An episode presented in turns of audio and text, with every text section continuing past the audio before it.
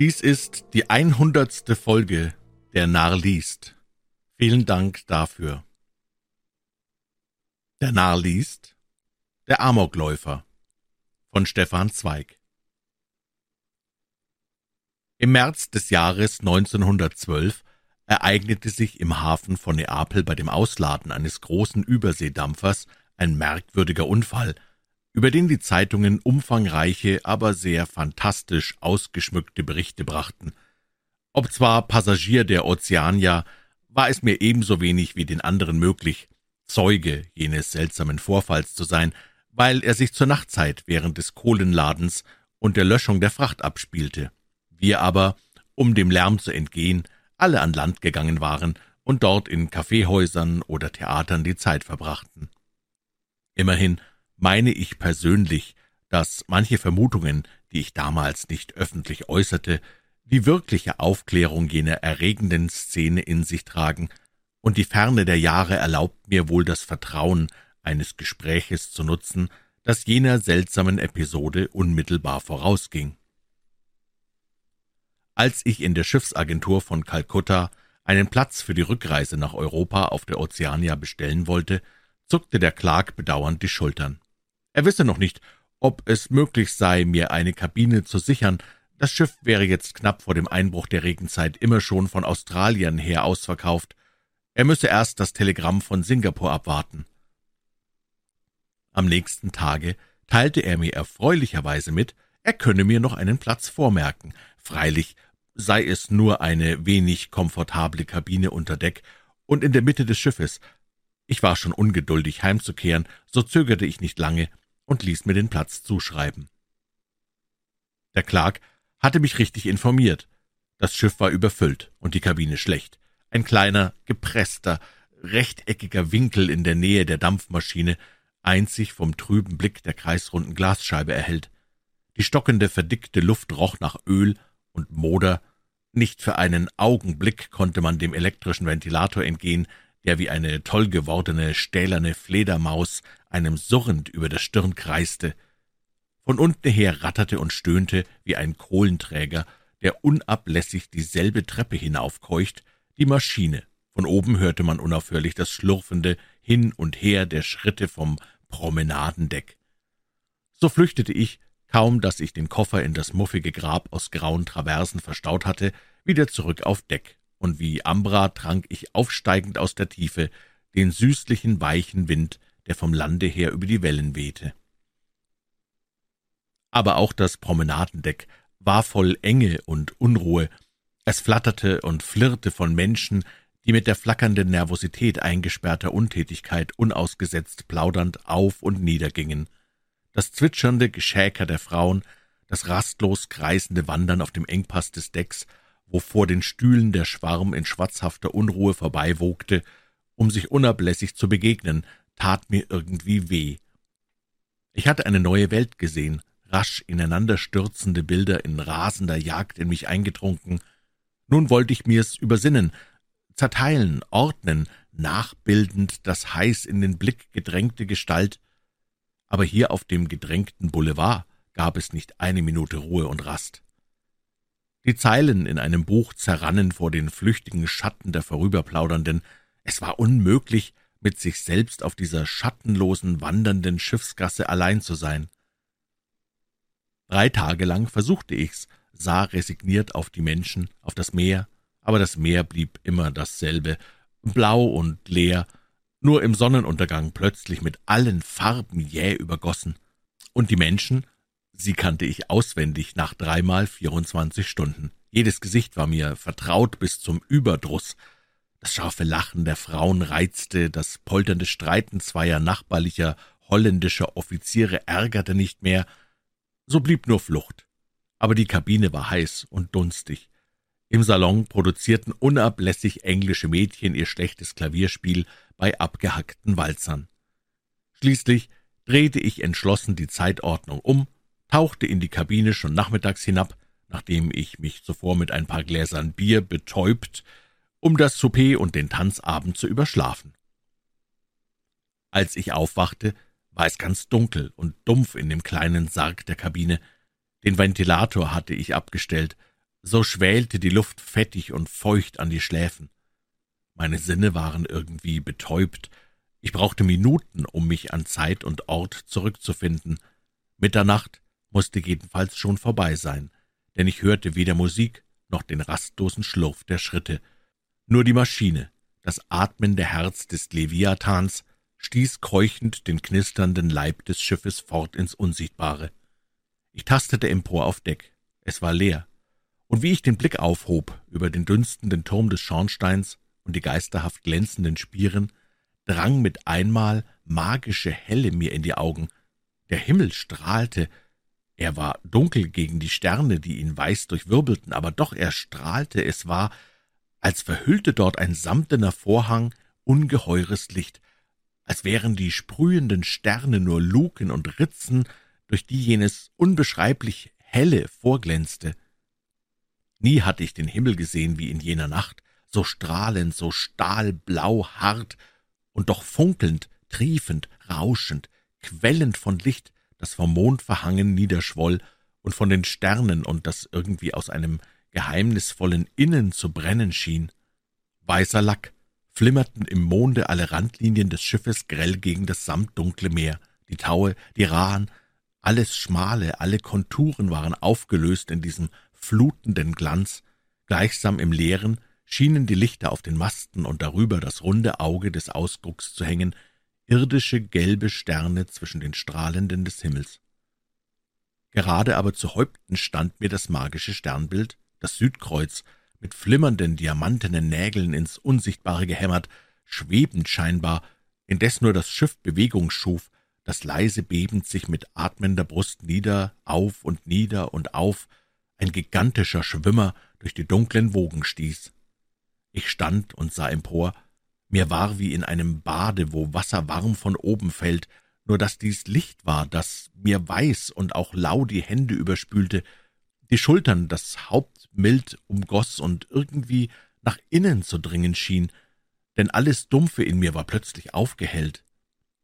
Ich atmete befreit, rein, und jäh beseligt spürte ich auf den Lippen wie ein klares Getränk die Luft, die weiche, gegorene, leicht trunken machende Luft, in der Atem von Früchten, Duft von fernen Inseln war. Nun, nun, zum ersten Male, seit ich die Planken betreten, überkam mich die heilige Lust des Träumens und jene andere, sinnlichere, meinen Körper weibisch hinzugeben an dieses Weiche, das mich umdrängte. Ich wollte mich hinlegen, den Blick hinauf zu den weißen Hieroglyphen, aber die Ruhesessel, die Deckchairs waren verräumt, Nirgends fand ich auf dem leeren Promenadendeck einen Platz zum träumerischen Rasten. So tastete ich weiter, allmählich dem Vorderteil des Schiffes zu, ganz geblendet vom Licht, das immer heftiger aus den Gegenständen auf mich zu dringen schien.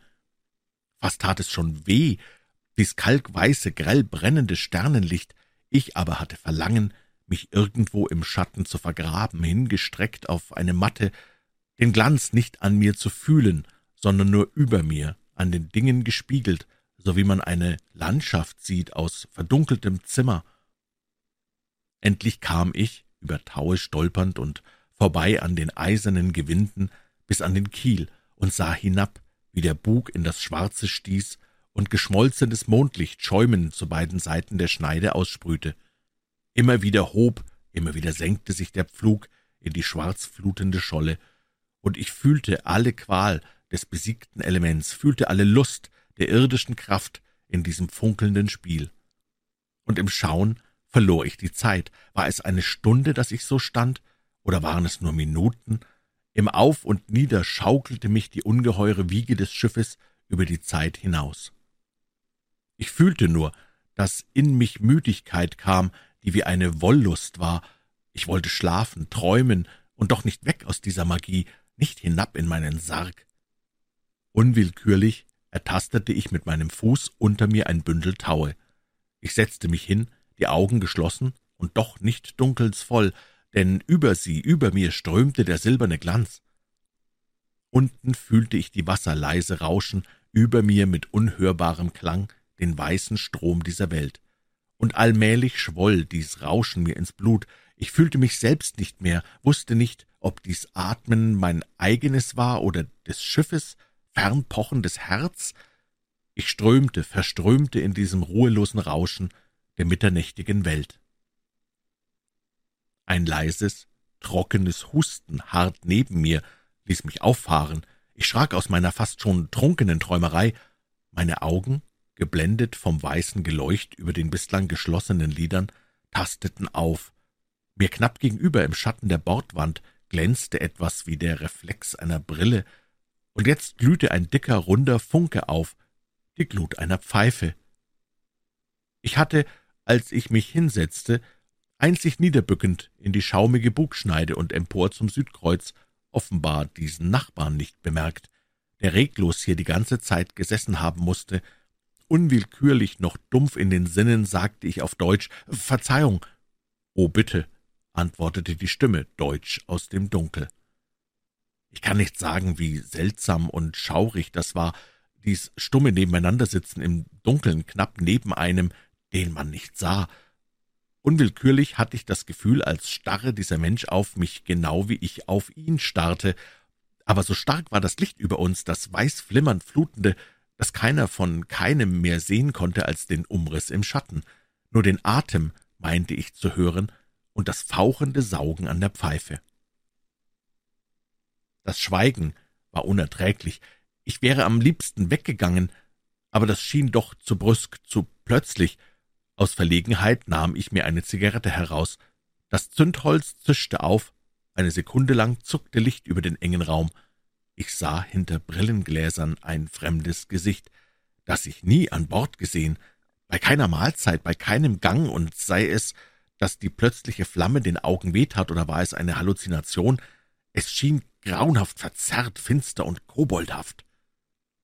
Aber ehe ich Einzelheiten deutlich wahrnahm, schluckte das Dunkel wieder die flüchtig erhellten Linien fort, nur den Umriss sah ich einer Gestalt dunkel ins Dunkel gedrückt und manchmal den kreisrunden, roten Feuerring der Pfeife im Leeren. Keiner sprach, und dies Schweigen war schwül und drückend wie die tropische Luft. Endlich ertrug ich's nicht mehr. Ich stand auf und sagte höflich Gute Nacht. Gute Nacht, antwortete es aus dem Dunkel, eine heisere, harte, eingerostete Stimme. Ich stolperte mich mühsam vorwärts durch das Takelwerk an den Pfosten vorbei. Da klang ein Schritt hinter mir her, hastig und unsicher. Es war der Nachbar von vordem. Unwillkürlich blieb ich stehen. Er kam nicht ganz nah heran. Durch das Dunkel fühlte ich ein irgendetwas von Angst und Bedrücktheit in der Art seines Schrittes. Verzeihen Sie, sagte er dann hastig, wenn ich eine Bitte an Sie richte. Ich, ich. Er stotterte und konnte nicht gleich weitersprechen vor Verlegenheit. Ich, ich habe private, ganz private Gründe, mich hier zurückzuziehen. Ein Trauerfall. Ich meide die Gesellschaft an Bord. Ich meine nicht Sie, nein, nein. Ich möchte nur bitten, Sie würden mich sehr verpflichten, wenn Sie zu niemandem an Bord davon sprechen würden, dass Sie mich hier gesehen haben. Es sind sozusagen private Gründe, die mich jetzt hindern, unter die Leute zu gehen. Ja, nun, es wäre mir peinlich, wenn Sie davon Erwähnung täten, dass jemand hier nachts, dass ich. Das Wort blieb ihm wieder stecken. Ich beseitigte rasch seine Verwirrung, indem ich ihm eiligst zusicherte, seinen Wunsch zu erfüllen. Wir reichten einander die Hände, dann ging ich in meine Kabine zurück und schlief einen dumpfen, merkwürdig verwühlten und von Bildern verwirrten Schlaf. Ich hielt mein Versprechen und erzählte niemandem an Bord von der seltsamen Begegnung, obzwar die Versuchung keine geringe war, denn auf einer Seereise wird das Kleinste zum Geschehnis, ein Segel am Horizont, ein Delfin, der aufspringt, ein neu entdeckter Flirt, ein flüchtiger Scherz, Dabei quälte mich die Neugier, mehr von diesem ungewöhnlichen Passagier zu wissen. Ich durchforschte die Schiffsliste nach einem Namen, der ihm zugehören konnte. Ich musterte die Leute, ob sie zu ihm in Beziehung stehen könnten. Den ganzen Tag bemächtigte sich meiner eine nervöse Ungeduld, und ich wartete eigentlich nur auf den Abend, ob ich ihm wieder begegnen würde. Rätselhafte psychologische Dinge haben über mich eine geradezu beunruhigende Macht. Es reizt mich bis ins Blut, Zusammenhänge aufzuspüren und sonderbare Menschen können mich durch ihre bloße Gegenwart zu einer Leidenschaft des Erkennenwollens entzünden, die nicht viel geringer ist als jene des Besitzenwollens bei einer Frau. Der Tag wurde mir lang und zerbröckelte leer zwischen den Fingern. Ich legte mich früh ins Bett. Ich wusste, ich würde um Mitternacht aufwachen, es würde mich erwecken.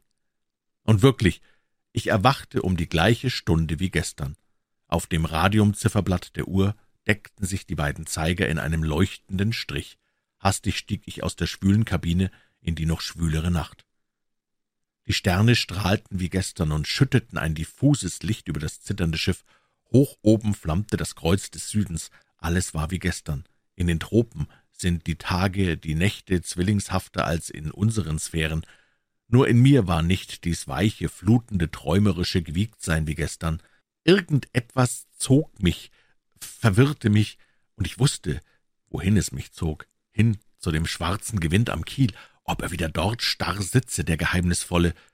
Von oben her schlug die Schiffsglocke, dies riß mich fort. Schritt für Schritt, widerwillig und doch gezogen, gab ich mir nach. Noch war ich nicht am Steven, da zuckte plötzlich dort etwas auf, wie ein rotes Auge. Die Pfeife. Er saß also dort. Unwillkürlich schreckte ich zurück und blieb stehen.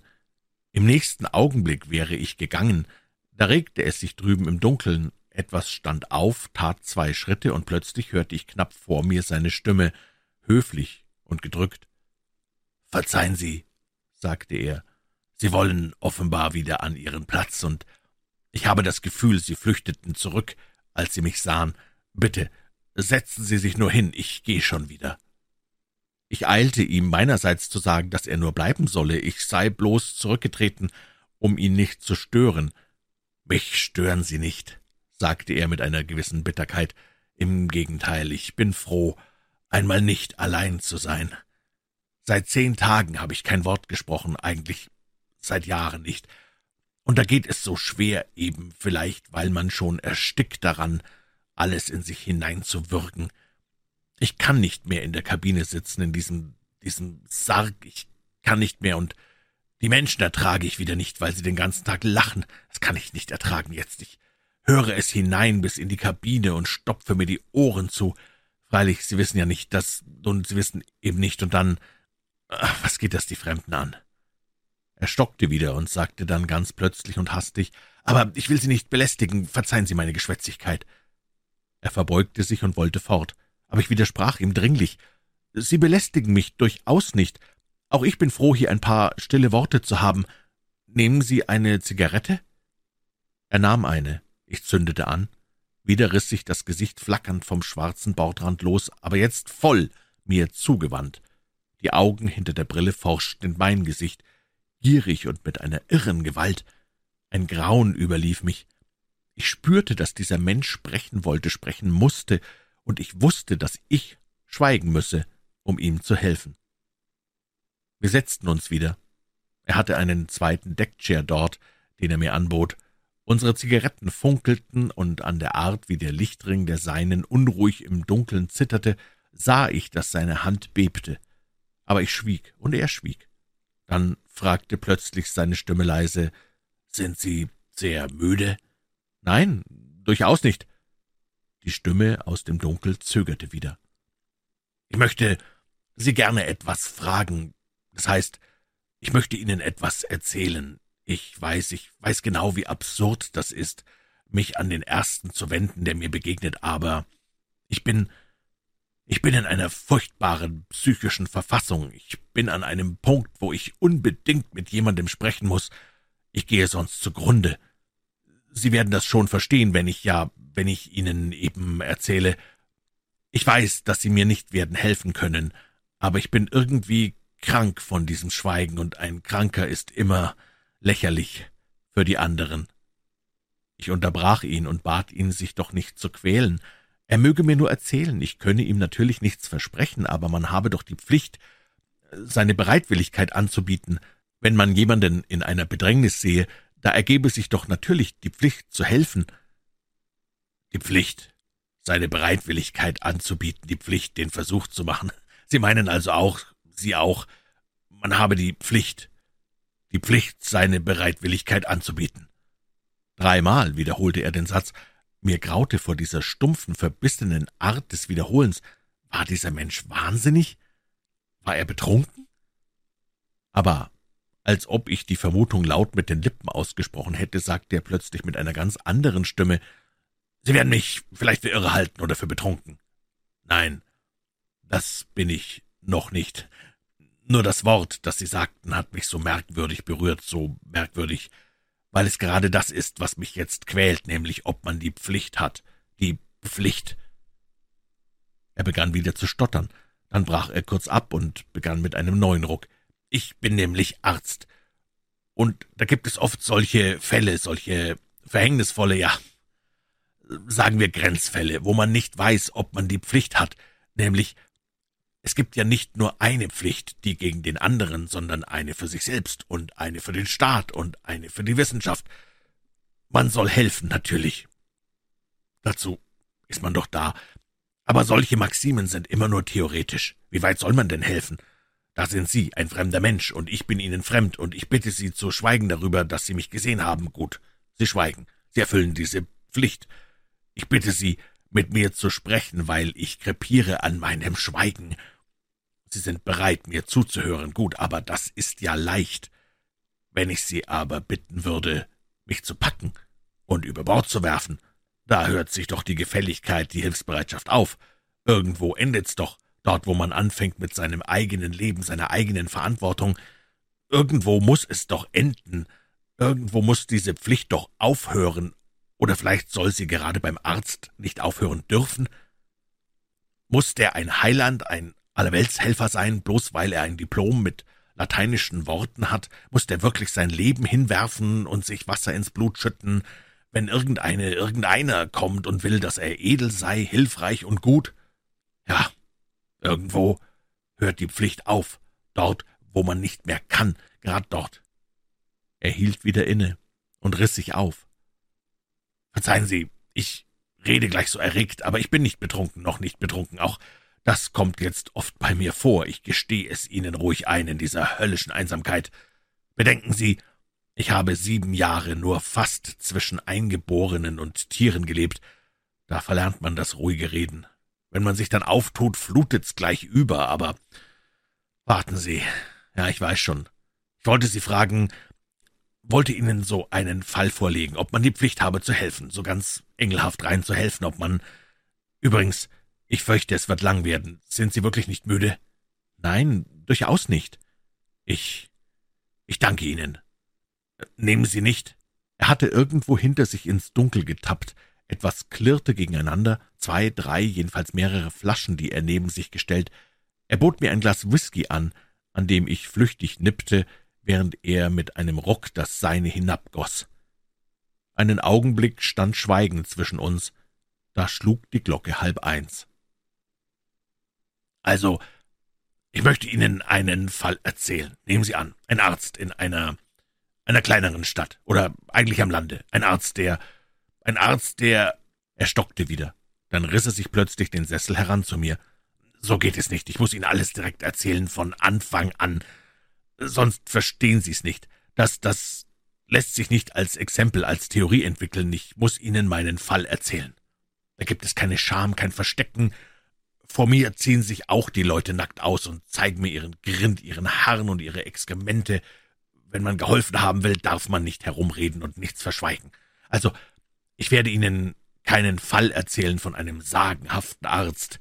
Ich ziehe mich nackt aus und sage, ich das Schämen habe ich verlernt in dieser dreckigen Einsamkeit, in diesem verfluchten Land, das einem die Seele ausfrisst und das Mark aus den Lenden saugt. Ich musste irgendeine Bewegung gemacht haben, denn er unterbrach sich. Ach, Sie protestieren, ich verstehe. Sie sind begeistert von Indien, von den Tempeln und den Palmenbäumen, von der ganzen Romantik einer Zweimonatsreise. Ja, so sind sie zauberhaft, die Tropen wenn man sie in der Eisenbahn, im Auto, in der Rikscha durchstreift. Ich habe das auch nicht anders gefühlt, als ich zum ersten Mal herüberkam, vor sieben Jahren. Was träumte ich da nicht alles? Die Sprachen wollte ich lernen und die heiligen Bücher im Urtext lesen, die Krankheiten studieren, wissenschaftlich arbeiten, die Psyche der Eingeborenen ergründen, so sagt man ja im europäischen Jargon, ein Missionar der Menschlichkeit, der Zivilisation werden. Alle, die kommen, träumen denselben Traum. Aber in diesem unsichtbaren Glashaus dort geht einem die Kraft aus. Das Fieber, man kriegt's ja doch. Mag man noch so viel Chinin in sich fressen, greift einem ans Mark, man wird schlapp und faul, wird weich, eine Qualle. Irgendwie ist man als Europäer von seinem wahren Wesen abgeschnitten, wenn man aus den großen Städten weg in so eine verfluchte Sumpfstation kommt. Auf kurz oder lang hat jeder seinen Knacks weg. Die einen saufen, die anderen rauchen Opium, die dritten prügeln und werden Bestien. Irgendeinen Schuss Narrheit kriegt jeder ab. Man sehnt sich nach Europa, träumt davon, wieder einen Tag auf einer Straße zu gehen, in einem hellen, steinernen Zimmer unter weißen Menschen zu sitzen. Jahr um Jahr träumt man davon. Und kommt dann die Zeit, wo man Urlaub hätte, so ist man schon zu träge, um zu gehen. Man weiß, drüben ist man vergessen, fremd, eine Muschel in diesem Meer, auf die jeder tritt. So bleibt man und versumpft und verkommt in diesen heißen, nassen Wäldern. Es war ein verfluchter Tag, an dem ich mich in dieses Drecksnest verkauft habe. Übrigens, ganz so freiwillig war das ja auch nicht. Ich hatte in Deutschland studiert, war rechte Mediziner geworden, ein guter Arzt sogar mit einer Anstellung an der Leipziger Klinik. Irgendwo in einem verschollenen Jahrgang der medizinischen Blätter haben sie damals viel Aufhebens gemacht von einer neuen Injektion, die ich als erster praktiziert hatte. Da kam eine Weibergeschichte, eine Person, die ich im Krankenhaus kennenlernte. Sie hatte ihren Geliebten so toll gemacht, dass er sie mit dem Revolver anschoss, und bald war ich ebenso toll wie er. Sie hatte eine Art, hochmütig und kalt zu sein, die mich rasend machte. Mich hatten immer schon Frauen in der Faust, die herrisch und frech waren, aber diese bog mich zusammen, dass mir die Knochen brachen. Ich tat, was sie wollte. Ich nun, warum soll ich's nicht sagen? Es sind acht Jahre her. Ich tat für sie einen Griff in die Spitalskasse. Und als die Sache aufflog, war der Teufel los. Ein Onkel deckte noch den Abgang, aber mit der Karriere war es vorbei. Damals hörte ich gerade, die holländische Regierung werbe Ärzte an für die Kolonien und biete ein Handgeld. Nun, ich dachte gleich, es müsste ein sauberes Ding sein, für das man Handgeld biete. Ich wusste, dass die Grabkreuze auf diesen Fieberplantagen dreimal so schnell wachsen als bei uns, aber wenn man jung ist, glaubt man, das Fieber und der Tod springt immer nur auf die anderen. Nun, ich hatte da nicht viel Wahl. Ich fuhr nach Rotterdam, verschirb mich auf zehn Jahre, bekam ein ganz nettes Bündel Banknoten. Die Hälfte schickte ich nach Hause an den Onkel, die andere Hälfte jagte mir eine Person dort im Hafenviertel ab, die alles von mir herauskriegte, nur weil sie jener verfluchten Katze so ähnlich war. Ohne Geld, ohne Uhr, ohne Illusionen bin ich dann abgesegelt von Europa und war nicht sonderlich traurig, als wir aus dem Hafen steuerten. Und dann saß ich so auf Deck wie Sie, wie alle saßen, und sah das Südkreuz und die Palmen. Das Herz ging mir auf. Ah, Wälder, Einsamkeit, Stille, träumte ich. Nun, an Einsamkeit bekam ich gerade genug. Man setzte mich nicht nach Batavia oder Surabaya in eine Stadt, wo es Menschen gibt und Clubs und Golf und Bücher und Zeitungen, sondern, nun, der Name tut ja nichts zur Sache, in irgendeine der Distriktsstationen zwei Tagereisen von der nächsten Stadt. Ein paar langweilige, verdorrte Beamte, ein paar Halfcast, das war meine ganze Gesellschaft, sonst weit und breit nur Wald, Plantagen, Dickicht und Sumpf. Im Anfang war es noch erträglich, ich trieb allerhand Studien. Einmal, als der Vizeresistent auf der Inspektionsreise mit dem Automobil umgeworfen und sich ein Bein zerschmettert hatte, machte ich ohne Gehhilfen eine Operation, über die viel geredet wurde. Ich sammelte Gifte und Waffen der Eingeborenen. Ich beschäftigte mich mit hundert kleinen Dingen, um mich wach zu halten. Aber all dies ging nur, solange die Kraft von Europa her in mir noch funktionierte. Dann trocknete ich ein. Die paar Europäer langweilten mich. Ich brach den Verkehr ab, trank und träumte in mich hinein. Ich hatte ja nur noch zwei Jahre.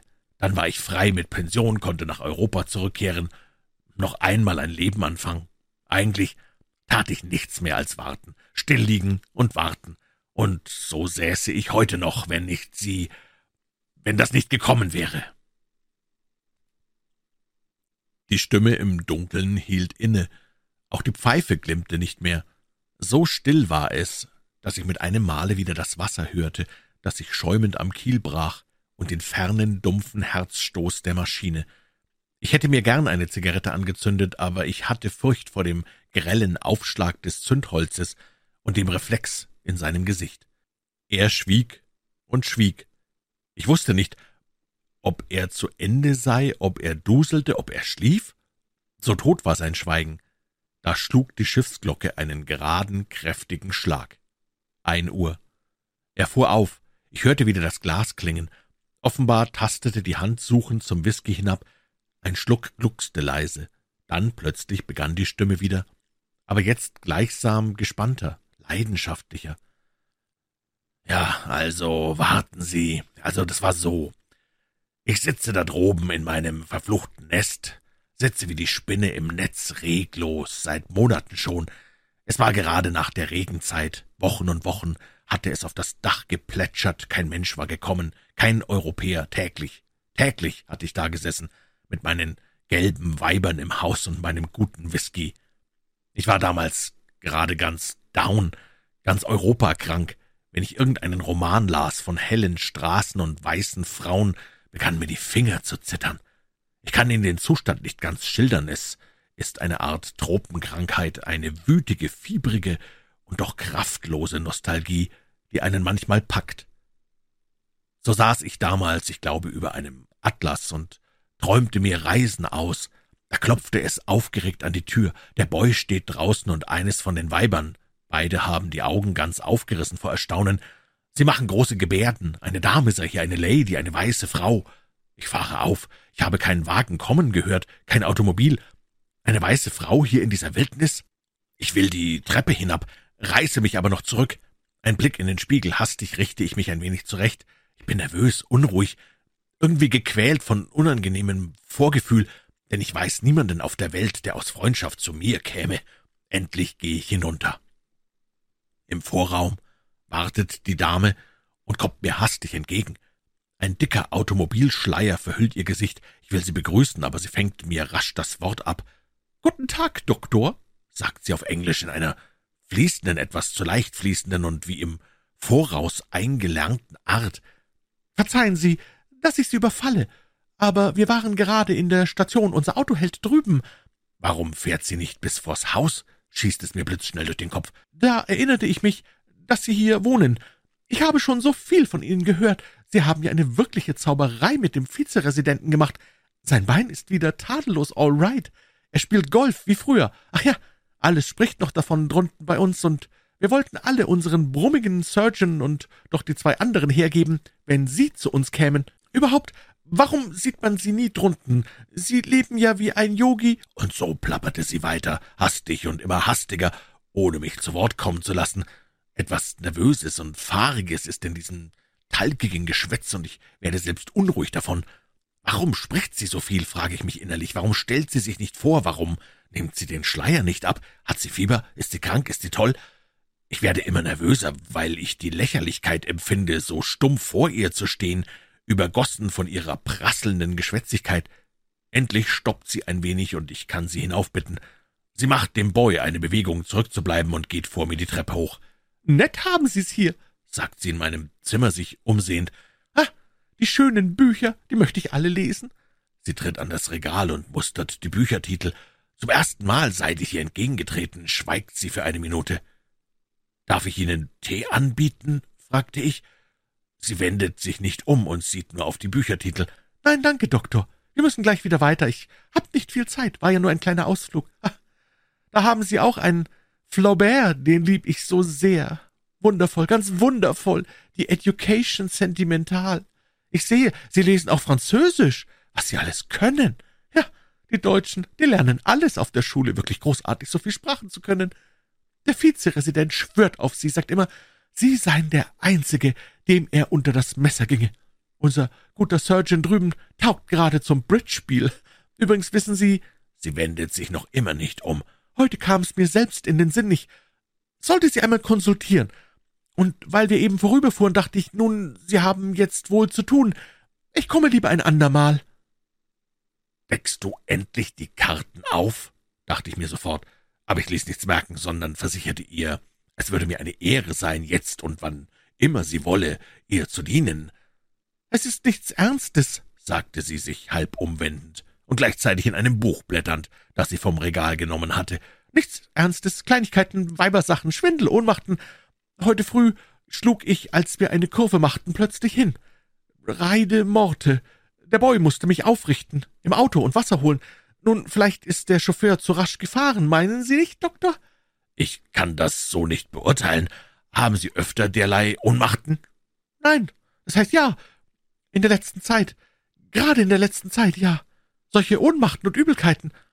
Sie steht schon wieder vor dem Bücherschrank, tut das Buch hinein, nimmt ein anderes heraus und blättert darin. Merkwürdig. Warum blättert sie immer so, so, so nervös? Warum schaut sie unter dem Schleier nicht auf? Ich sage mit Absicht nichts. Es reizt mich, sie warten zu lassen. Endlich fängt sie wieder an, in ihrer nonchalanten, blabberigen Art. Nicht wahr, Doktor? Nichts Bedenkliches, das? Keine Tropensache, nichts Gefährliches. Ich müsste erst sehen, ob Sie Fieber haben. Darf ich um Ihren Puls bitten? Ich gehe auf Sie zu. Sie weicht leicht zur Seite. Nein, nein, ich habe kein Fieber, gewiss, ganz gewiss nicht. Ich habe mich selbst gemessen, jeden Tag, seit, seit diese Ohnmachten kamen. Nie Fieber, immer tadellos, 36,4, auf den Strich. Auch mein Magen ist gesund. Ich zögere einen Augenblick. Die ganze Zeit schon prickelt in mir ein Argwohn. Ich spüre, diese Frau will etwas von mir. Man kommt nicht in eine Wildnis, um über Flaubert zu sprechen. Eine, zwei Minuten lasse ich Sie warten. Verzeihen Sie, sage ich dann geradewegs. Darf ich einige Fragen ganz frei an Sie stellen? Gewiss, Doktor, Sie sind doch Arzt, antwortet sie, aber schon wendet sie mir wieder den Rücken und spielt mit den Büchern. Haben Sie Kinder gehabt? Ja, einen Sohn. Und haben Sie, haben Sie vorher, ich meine damals, haben Sie da ähnliche Zustände gehabt? Ja. Ihre Stimme ist jetzt ganz anders, ganz klar, ganz bestimmt, gar nicht mehr plapprig, gar nicht mehr nervös. Und wäre es möglich, dass Sie, verzeihen Sie die Frage, dass Sie jetzt in einem ähnlichen Zustande sind? Ja. Wie ein Messer, scharf und schneidend lässt sie das Wort fallen. In ihrem abgewandten Kopf zuckt nicht eine Linie. Vielleicht wäre es da am besten, gnädige Frau, ich nehme eine allgemeine Untersuchung vor. Darf ich Sie vielleicht bitten, sich, sich in das andere Zimmer hinüber zu bemühen? Da wendet sie sich plötzlich um. Durch den Schleier fühle ich einen kalten, entschlossenen Blick mir gerade entgegen. Nein, das ist nicht nötig. Ich habe volle, volle Gewissheit über meinen Zustand. Die Stimme zögert einen Augenblick. Wieder blinkert im Dunkel das gefüllte Glas. Also hören Sie, aber versuchen Sie zuerst einen Augenblick, sich das zu überdenken. Da drängt sich zu einem, der in seiner Einsamkeit vergeht, eine Frau herein. Die erste weiße Frau betritt seit Jahren das Zimmer, und plötzlich spüre ich's, es ist etwas Böses im Zimmer, eine Gefahr. Irgendwie überlief's mich. Mir graute vor der stählernen Entschlossenheit dieses Weibes, die da mit plapprigen Reden hereingekommen war und dann mit einmal ihre Forderung zückt wie ein Messer. Denn was sie von mir wollte, wusste ich ja, wusste ich sofort. Es war nicht das erste Mal, dass Frauen so etwas von mir verlangten, aber sie kamen anders, kamen verschämt oder flehend, kamen mit Tränen und Beschwörungen. Hier aber war eine, ja, eine stählerne, eine männliche Entschlossenheit. Von der ersten Sekunde spürte ich's, dass diese Frau stärker war als ich, dass sie mich in ihren Willen zwingen konnte, wie sie wollte, aber, aber es war auch etwas Böses in mir. Der Mann, der sich wehrte, irgendeine Erbitterung, denn ich sagte es ja schon von der ersten Sekunde, ja noch ehe ich sie gesehen, empfand ich diese Frau als Feind. Ich schwieg zunächst, schwieg hartnäckig und erbittert. Ich spürte, dass sie mich unter dem Schleier ansah, gerade und fordernd ansah, dass sie mich zwingen wollte zu sprechen, aber ich gab nicht so leicht nach. Ich begann zu sprechen, aber ausweichend, ja, unbewusst ahmte ich ihre plapprige, gleichgültige Art nach. Ich tat, als ob ich sie nicht verstünde, denn ich weiß nicht, ob Sie das nachfühlen können. Ich wollte Sie zwingen, deutlich zu werden. Ich wollte nicht anbieten, sondern gebeten sein, gerade von ihr, weil sie so herrisch kam und weil ich wusste, dass ich bei Frauen nichts so unterliege als dieser hochmütigen, kalten Art. Ich redete also herum, dies sei ganz unbedenklich, solche Ohnmächten gehörten zum regulären Lauf der Dinge. Im Gegenteil, sie verbürgten beinahe eine gute Entwicklung.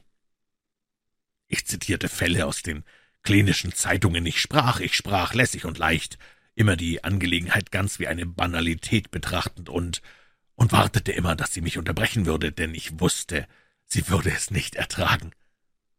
Da fuhr sie schon scharf dazwischen, mit einer Handbewegung gleichsam das ganze beruhigende Gerede wegstreifend. »Das ist es nicht, Doktor, was mich unsicher macht.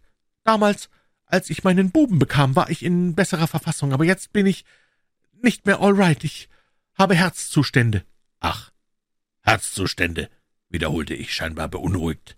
»Da will ich doch gleich nachsehen.« und ich machte eine Bewegung, als ich aufstehen und das Hörrohr holen wollte, aber schon fuhr sie dazwischen, die Stimme war jetzt ganz scharf und bestimmt, wie am Kommandoplatz. »Ich habe Herzzustände, Doktor, und ich muss Sie bitten, zu glauben, was ich Ihnen sage. Ich möchte nicht viel Zeit mit Untersuchungen verlieren. Sie könnten mir, meine ich, etwas mehr Vertrauen entgegenbringen. Ich wenigstens habe mein Vertrauen zu Ihnen genug bezeugt.« Jetzt war es schon Kampf, offene Herausforderung, und ich nahm sie an. Zum Vertrauen gehört Offenheit, Rückhaltlose Offenheit. Reden Sie klar, ich bin Arzt. Und vor allem, nehmen Sie den Schleier ab. Setzen Sie sich her, lassen Sie die Bücher und die Umwege. Man kommt nicht zum Arzt im Schleier. Sie sah mich an, aufrecht und stolz. Einen Augenblick zögerte sie. Dann setzte sie sich nieder, zog den Schleier hoch. Ich sah ein Gesicht ganz so, wie ich es gefürchtet hatte. Ein undurchdringliches Gesicht, hart, beherrscht von einer alterslosen Schönheit, ein Gesicht mit grauen englischen Augen, in denen alles Ruhe schien und hinter die man doch alles Leidenschaftliche träumen konnte. Dieser schmale, verpresste Mund gab kein Geheimnis her, wenn er nicht wollte.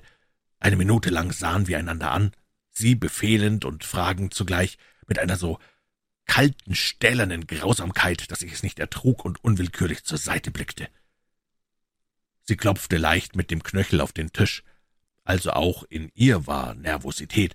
Dann sagte sie plötzlich rasch, »Wissen Sie, Doktor, was ich von Ihnen will, oder wissen Sie es nicht?« »Ich glaube es zu wissen, aber seien wir lieber ganz deutlich. Sie wollen Ihrem Zustand ein Ende bereiten. Sie wollen, dass ich Sie von Ihrer Ohnmacht, Ihren Übelkeiten befreie, indem ich, indem ich die Ursache beseitige. Ist es das?« »Ja.« Wie ein Fallbeil zuckte das Wort. »Wissen Sie auch, dass solche Versuche gefährlich sind, für beide Teile. Ja. Dass es gesetzlich mir untersagt ist. Es gibt Möglichkeiten, wo es nicht untersagt, sondern sogar geboten ist. Aber diese erfordern eine ärztliche Indikation. So werden Sie diese Indikation finden. Sie sind Arzt. Klar, starr, ohne zu zucken, blickt mich ihre Augen dabei an. Es war ein Befehl, und ich Schwächling bebte in Bewunderung vor der dämonischen Herrschigkeit dieses Willens. Aber ich krümmte mich noch, ich wollte nicht zeigen, dass ich schon zertreten war, nur nicht so rasch. Umstände machen, sie zur Bitte zwingen, funkelte in mir irgendein Gelüst. Das liegt nicht immer im Willen des Arztes, aber ich bin bereit mit einem Kollegen im Krankenhaus. Ich will Ihren Kollegen nicht. Ich bin zu Ihnen gekommen. Darf ich fragen, warum gerade zu mir? Sie sah mich kalt an. Ich habe kein Bedenken, es Ihnen zu sagen, weil Sie abseits wohnen, weil Sie mich nicht kennen, weil Sie ein guter Arzt sind und weil Sie, jetzt zögerte sie zum ersten Male, wohl nicht mehr lange in dieser Gegend bleiben werden, besonders wenn Sie, wenn Sie eine größere Summe nach Hause bringen können. Mich überlief's kalt. Diese eherne, diese Merchant, diese Kaufmannsklarheit der Berechnung betäubte mich. Bisher hatte sie ihre Lippen noch nicht zur Bitte aufgetan, aber alles längst auskalkuliert, mich erst umlauert und dann aufgespürt. Ich spürte, wie das Dämonische ihres Willens in mich eindrang, aber ich wehrte mich mit all meiner Erbitterung. Noch einmal zwang ich mich sachlich, ja fast ironisch zu sein. Und diese größere Summe würden Sie, würden Sie mir zur Verfügung stellen. Für Ihre Hilfe und sofortige Abreise. Wissen Sie, dass ich dadurch meine Pension verliere. Ich werde Sie entschädigen. Sie sind sehr deutlich, aber ich will noch mehr Deutlichkeit. Welche Summe haben Sie als Honorar in Aussicht genommen? Zwölftausend Gulden, zahlbar auf Scheck in Amsterdam. Ich zitterte. Ich zitterte vor Zorn und, naja, auch vor Bewunderung. Alles hatte sie berechnet, die Summe und die Art der Zahlung, durch die ich zur Abreise genötigt war. Sie hatte mich eingeschätzt und gekauft, ohne mich zu kennen, hatte über mich verfügt, im Vorgefühl ihres Willens. Am liebsten hätte ich ihr ins Gesicht geschlagen. Aber wie ich zitternd aufstand, auch sie war aufgestanden, und ihr gerade Auge in Auge starrte, da überkam mich plötzlich bei dem Blick auf diesen verschlossenen Mund, der nicht bitten, auf ihre hochmütige Stirn, die sich nicht beugen wollte, eine eine Art gewalttätiger Gier. Sie musste irgendetwas davon fühlen, denn sie spannte ihre Augenbrauen hoch, wie wenn man jemand lästigen wegweisen will. Der Hass zwischen uns war plötzlich nackt. Ich wusste, sie hasste mich, weil sie mich brauchte, und ich hasste sie, weil, weil sie nicht bitten wollte. Diese eine, diese eine Sekunde Schweigen sprachen wir zum ersten Mal ganz aufrichtig zueinander. Dann biss ich plötzlich wie ein Reptil mir ein Gedanke ein, und ich sagte ihr, ich sagte ihr, aber warten Sie, so würden Sie es falsch verstehen, was ich tat, was ich sagte. Ich muss Ihnen erst erklären, wie, wieso dieser wahnsinnige Gedanke in mich kam. Wieder klirrte leise im Dunkel das Glas, und die Stimme wurde erregter. Nicht, dass ich mich entschuldigen will, mich rechtfertigen, mich reinwaschen, aber Sie verstehen es sonst nicht. Ich weiß nicht, ob ich je so etwas wie ein guter Mensch gewesen bin, aber ich glaube, hilfreich war ich immer. In dem dreckigen Leben da drüben war das ja die einzige Freude, die man hatte, mit der Handvoll Wissenschaft, die man sich ins Hirn gepresst, irgendeinem Stück Leben den Atem erhalten zu können, so eine Art Herrgottsfreude, wirklich, es waren meine schönsten Augenblicke, wenn so ein gelber Bursche kam, blau-weiß vor Schrecken, einen Schlangenbiss im hochgeschwollenen Fuß und schon heulte, man soll ihm das Bein nicht abschneiden, und ich kriegte es noch fertig, ihn zu retten. Stundenweit bin ich gefahren, wenn irgendein Weib im Fieber lag, auch so wie diese es wollte, habe ich geholfen, schon in Europa drüben an der Klinik. Aber da spürte man's wenigstens, dass dieser Mensch einen brauchte. Da wusste man, dass man jemand vom Tode rettete oder vor der Verzweiflung. Und das braucht man eben selbst zum Helfen, dieses Gefühl, dass der andere einen braucht. Aber diese Frau, ich weiß nicht, ob ich es Ihnen schildern kann, sie regte mich auf, reizte mich von dem Augenblick, da sie scheinbar promenierend hereinkam, durch ihren Hochmut zu einem Widerstand. Sie reizte alles. Wie soll ich sagen, sie reizte alles Gedrückte, alles Versteckte, alles Böse in mir zur Gegenwehr. Dass sie Lady spielte, unnahbar, kühl ein Geschäft entrierte, wo es um Tod und Leben ging, das machte mich toll. Und dann, dann, schließlich wird man doch nicht schwanger vom Golfspielen. Ich wusste, das heißt, ich musste plötzlich mit einer, und das war jener Gedanke, mit einer entsetzlichen Deutlichkeit mich daran erinnern, dass diese kühle, diese hochmütige, diese kalte, die steil die Augenbrauen über ihr stählernen Augen hochzog, als ich sie nur abwehrend, ja fast wegstoßend anblickte, dass die sich zwei oder drei Monate vorher heiß im Bett mit einem Mann gewälzt hatte, nackt wie ein Tier und vielleicht stöhnend vor Lust, die Körper ineinander verbissen wie zwei Lippen, dass das war der brennende Gedanke, der mich überfiel, als sie mich so hochmütig, so unnahbar kühl, ganz wie ein englischer Offizier anblickte, und da, da spannte sich alles in mir. Ich war besessen von der Idee, sie zu erniedrigen. Von dieser Sekunde sah ich durch das Kleid ihren Körper nackt. Von dieser Sekunde an lebte ich nur im Gedanken, sie zu besitzen, ein Stöhnen aus ihren harten Lippen zu pressen, diese kalte, diese hochmütige in Wollust zu fühlen, so wie jener, jener andere, den ich nicht kannte, das, das wollte ich Ihnen erklären. Ich habe nie so verkommen. Ich war sonst als Arzt die Situation zu nutzen gesucht, aber diesmal war es ja nicht Geilheit, nicht Brunst, nichts Sexuelles, wahrhaftig nicht. Ich würde es ja eingestehen, nur die Gier eines Hochmuts Herr zu werden, Herr als Mann. Ich sagte es Ihnen, glaube ich schon, dass hochmütige, scheinbar kühle Frauen von je über mich Macht hatten, aber jetzt, jetzt kam noch dies dazu, dass ich sieben Jahre hier lebte, ohne eine weiße Frau gehabt zu haben, dass ich Widerstand nicht kannte.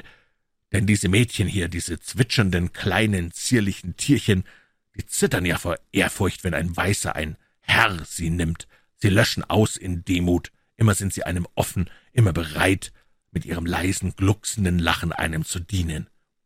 Aber gerade diese Unterwürfigkeit, dieses sklavische, verschweint einem den Genuss. Verstehen Sie jetzt, verstehen Sie es, wie das dann auf mich hinschmetternd wirkte, wenn da plötzlich eine Frau kam, voll Hochmut, voll Hass, verschlossen bis an die Fingerspitzen, zugleich funkelnd von Geheimnis und beladen mit früherer Leidenschaft, wenn eine solche Frau in den Käfig eines solchen Mannes, einer so vereinsamten, verhungerten, abgesperrten Menschenbestie frech eintritt, das, das wollte ich nur sagen, damit Sie das andere verstehen, das, was jetzt kam. Also, voll von irgendeiner bösen Gier vergiftet von dem Gedanken an sie, nackt sinnlich hingebend, ballte ich mich gleichsam zusammen und täuschte Gleichgültigkeit vor. Ich sagte kühl, zwölftausend Gulden. Nein, dafür werde ich es nicht tun. Sie sah mich an, ein wenig blass. Sie spürte wohl schon, dass in diesem Widerstand nicht Geldgier war, aber doch sagte sie Was verlangen Sie also? Ich ging auf den kühlen Ton nicht mehr ein. Spielen wir mit offenen Karten. Ich bin kein Geschäftsmann. Ich bin nicht der arme Apotheker aus Romeo und Julia, der für Corrupted Gold sein Gift verkauft. Ich bin vielleicht das Gegenteil eines Geschäftsmannes. Auf diesem Wege werden Sie Ihren Wunsch nicht erfüllt sehen. Sie wollen es also nicht tun? Nicht für Geld. Es wurde ganz still, für eine Sekunde zwischen uns so still, dass ich sie zum ersten Mal atmen hörte. Was können Sie denn sonst wünschen? Jetzt hielt ich mich nicht mehr. Ich wünsche zuerst, dass Sie, dass Sie zu mir nicht wie zu einem Krämer reden, sondern wie zu einem Menschen, dass Sie, wenn Sie Hilfe brauchen, nicht, nicht gleich mit Ihrem schändlichen Geld kommen, sondern bitten. Mich, den Menschen, bitten, Ihnen, dem Menschen, zu helfen. Ich bin nicht nur Arzt, ich habe nicht nur Sprechstunden, ich habe auch andere Stunden. Vielleicht sind Sie in eine solche Stunde gekommen. Sie schweigt einen Augenblick, dann krümmt sich ihr Mund ganz leicht zitternd und sagt rasch, »Also, wenn ich Sie bitten würde, dann würden Sie es tun?« »Sie wollen schon wieder ein Geschäft machen. Sie wollen nur bitten, wenn ich erst verspreche. Erst müssen Sie mich bitten. Dann werde ich Ihnen antworten.« Sie wirft den Kopf hoch wie ein trotziges Pferd. Zornig sieht sie mich an. »Nein, ich werde Sie nicht bitten. Lieber zugrunde gehen.« Da packt mich der Zorn, der rote, sinnlose Zorn. Dann werde ich fordern, wenn Sie nicht bitten wollen. Ich glaube, ich muss nicht erst deutlich sein. Sie wissen, was ich von Ihnen begehre. Dann, dann werde ich Ihnen helfen. Einen Augenblick starrte sie mich an. Dann, oh, ich kann, ich kann nicht sagen, wie entsetzlich das war. Dann spannten sich ihre Züge und dann, dann lachte sie mit einem Male. Lachte sie mir mit einer unsagbaren Verächtlichkeit ins Gesicht, mit einer Verächtlichkeit, die mich zerstäubte, die mich berauschte zugleich. Es war wie eine Explosion. So plötzlich, so aufspringend, so mächtig losgesprengt von einer ungeheuren Kraft, dieses Lachen der Verächtlichkeit, dass ich, ja, dass ich hätte zu Boden sinken können und ihr die Füße küssen. Eine Sekunde dauerte es nur, es war wie ein Blitz, und ich hatte das Feuer im ganzen Körper. Da wandte sie sich schon und ging hastig auf die Tür zu. Unwillkürlich wollte ich ihr nach, mich entschuldigen, sie anflehen, meine Kraft war ja ganz zerbrochen. Da kehrte sie sich noch einmal um und sagte, nein, sie befahl, unterstehen Sie sich nicht, mir zu folgen oder nachzuspüren. Sie würden es bereuen. Und schon krachte hinter ihr die Tür zu. Wieder ein Zögern, wieder ein Schweigen, wieder nur dies Rauschen, als ob das Mondlicht strömte, und dann endlich wieder die Stimme. Die Tür schlug zu, aber ich stand unbeweglich an der Stelle, ich war gleichsam hypnotisiert von dem Befehl. Ich hörte sie die Treppe hinabsteigen, die Haustür zumachen. Ich hörte alles, und mein ganzer Wille drängte ihr nach, sie, ich weiß nicht was, sie zurückzurufen oder zu schlagen oder zu erdrosseln, aber ihr nach, ihr nach, und doch konnte ich nicht. Meine Glieder waren gleichsam gelähmt wie von einem elektrischen Schlag. Ich war eben getroffen, getroffen bis ins Mark hinein von dem herrischen Blitz dieses Blickes, ich weiß, das ist nicht zu erklären, nicht zu erzählen, es mag lächerlich klingen, aber ich stand und stand, ich brauchte Minuten, vielleicht fünf, vielleicht zehn Minuten, ehe ich einen Fuß wegreißen konnte von der Erde. Aber kaum, dass ich einen Fuß gerührt, war ich schon heiß, war ich schon rasch. Im Nu eilte ich die Treppe hinab. Sie konnte ja nur die Straße hinabgegangen sein zur Zivilisation. Ich stürzte in den Schuppen das Rad holen, ich sehe, dass ich den Schlüssel vergessen habe, reiße den Verschlag auf, dass der Bambus splittert und kracht, und schon schwinge ich mich auf das Rad und sause ihr nach. Ich muss sie, ich muss sie erreichen, ehe sie zu ihrem Automobil gelangt. Ich muss sie sprechen. Die Straße staubt an mir vorbei. Jetzt merke ich erst, wie lange ich oben starr gestanden haben muss. Da auf der Kurve im Wald knapp vor der Station sehe ich sie, wie sie hastig mit steifem, geradem Schritt hineilt, begleitet von dem Boy. Aber auch sie muss mich gesehen haben, denn sie spricht jetzt mit dem Boy, der zurückbleibt und geht allein weiter. Was will sie tun? Warum will sie allein sein? Will sie mit mir sprechen, ohne dass er es hört? Blindwütig trete ich in die Pedale hinein. Da springt mir plötzlich quer von der Seite etwas über den Weg. Der Boy. Ich kann gerade noch das Rad zur Seite reißen und krache hin. Ich stehe fluchend auf. Unwillkürlich hebe ich die Faust, um dem Tölpel eins hinzuknallen, aber er springt zur Seite. Ich rüttle mein Fahrrad hoch, um wieder aufzusteigen, aber da springt der Halunke vor, fasst das Rad und sagt in seinem erbärmlichen Englisch, »You remain here!« Sie haben nicht in den Tropen gelebt, Sie wissen nicht, was das für eine Frechheit ist, wenn ein solcher gelber Halunke einem weißen Herrn das Rad fasst und ihm dem Herrn befiehlt, da zu bleiben. Statt aller Antwort schlage ich ihm die Faust ins Gesicht, er taumelt, aber er hält das Rad fest. Seine Augen, seine engen, feigen Augen sind weit aufgerissen in sklavischer Angst, aber er hält die Stange, hält sie teuflisch fest. »You remain here«, stammelt er noch einmal. Zum Glück hatte ich keinen Revolver bei mir, ich hätte ihn niedergeknallt. »Weg, Kanaille«, sage ich nur. Er starrt mich geduckt an, lässt aber die Stange nicht los. Ich schlage ihm noch einmal auf den Schädel, er lässt noch immer nicht. Da fasst mich die Wut.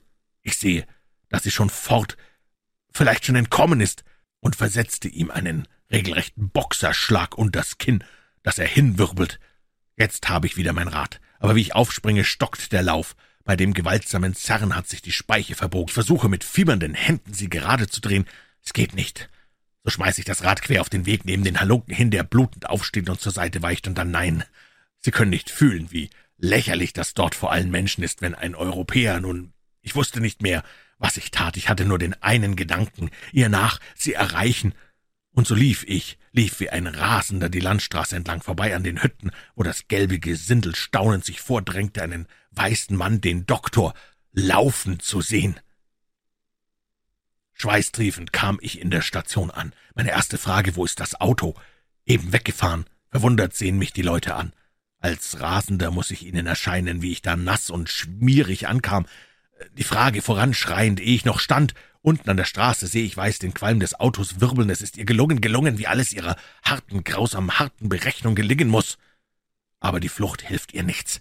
In den Tropen gibt es kein Geheimnis unter den Europäern. Einer kennt den anderen. Alles wird zum Ereignis. Nicht umsonst ist ihr Chauffeur eine Stunde im Bungalow der Regierung gestanden. In einigen Minuten weiß ich alles. Weiß, wer sie ist. Dass sie unten in, nun, in der Regierungsstadt wohnt, acht Eisenbahnstunden von hier, dass sie nun, sagen wir, die Frau eines Großkaufmannes ist rasend reich, vornehm, eine Engländerin. Ich weiß, dass ihr Mann jetzt fünf Monate in Amerika war und nächster Tage eintreffen soll, um sie mit nach Europa zu nehmen. Sie aber, und wie Gift brennt sich mir der Gedanke in die Adern hinein, sie kann höchstens zwei oder drei Monate in anderen Umständen sein.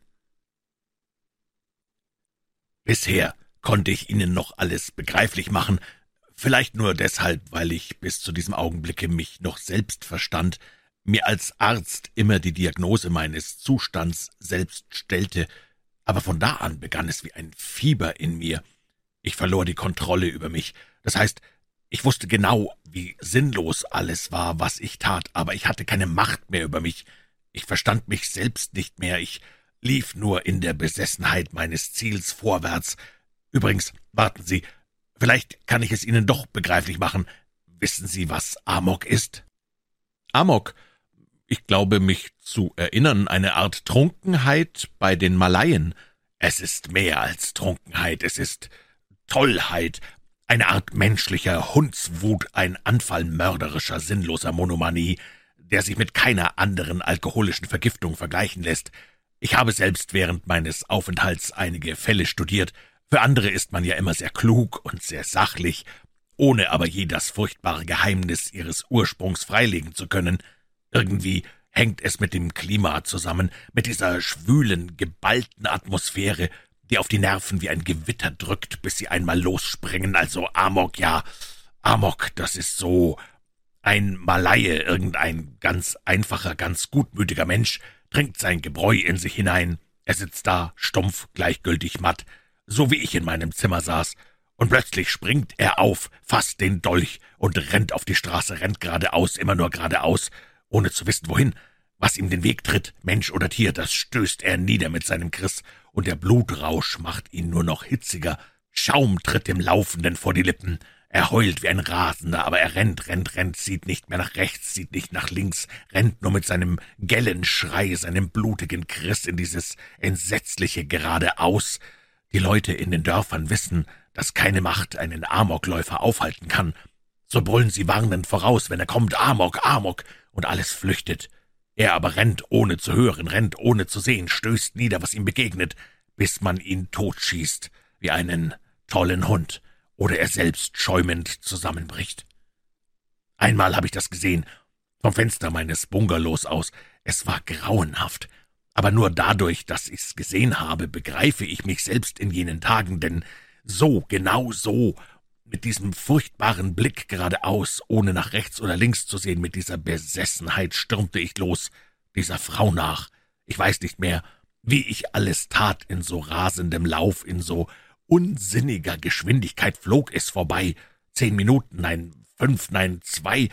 Nachdem ich alles von dieser Frau wusste, ihren Namen, ihr Haus, ihr Schicksal, jagte ich schon auf einem rasch geborgten Rad in mein Haus zurück, warf einen Anzug in den Koffer, steckte Geld zu mir und fuhr zur Station der Eisenbahn mit einem Wagen, fuhr, ohne mich abzumelden beim Distriktsbeamten, ohne einen Vertreter zu ernennen, ließ das Haus offen stehen und liegen, wie es war. Um mich standen Diener, die Weiber staunten und fragten. Ich antwortete nicht, wandte mich nicht um, fuhr zur Eisenbahn und mit dem nächsten Zug hinab in die Stadt. Eine Stunde im Ganzen, nachdem diese Frau in mein Zimmer getreten, hatte ich meine Existenz hinter mich geworfen und rannte amok ins Leere hinein. Geradeaus rannte ich mit dem Kopf gegen die Wand. Um sechs Uhr abends war ich angekommen. Um sechs Uhr zehn war ich in ihrem Haus und ließ mich melden. Es war, Sie werden es verstehen, das Sinnloseste, das Stupideste, was ich tun konnte. Aber der Amokläufer rennt ja mit leeren Augen. Er sieht nicht, wohin er rennt. Nach einigen Minuten kam der Diener zurück, höflich und kühl. Die gnädige Frau sei nicht wohl und könne nicht empfangen. Ich taumelte die Türe hinaus. Eine Stunde schlich ich noch um das Haus herum, besessen von der wahnwitzigen Hoffnung, sie würde vielleicht nach mir suchen. Dann nahm ich mir erst ein Zimmer im Strandhotel und zwei Flaschen Whisky auf das Zimmer. Die und eine doppelte Dosis Veronal halfen mir. Ich schlief endlich ein. Und dieser dumpfe, schlammige Schlaf war die einzige Pause in diesem Rennen zwischen Leben und Tod.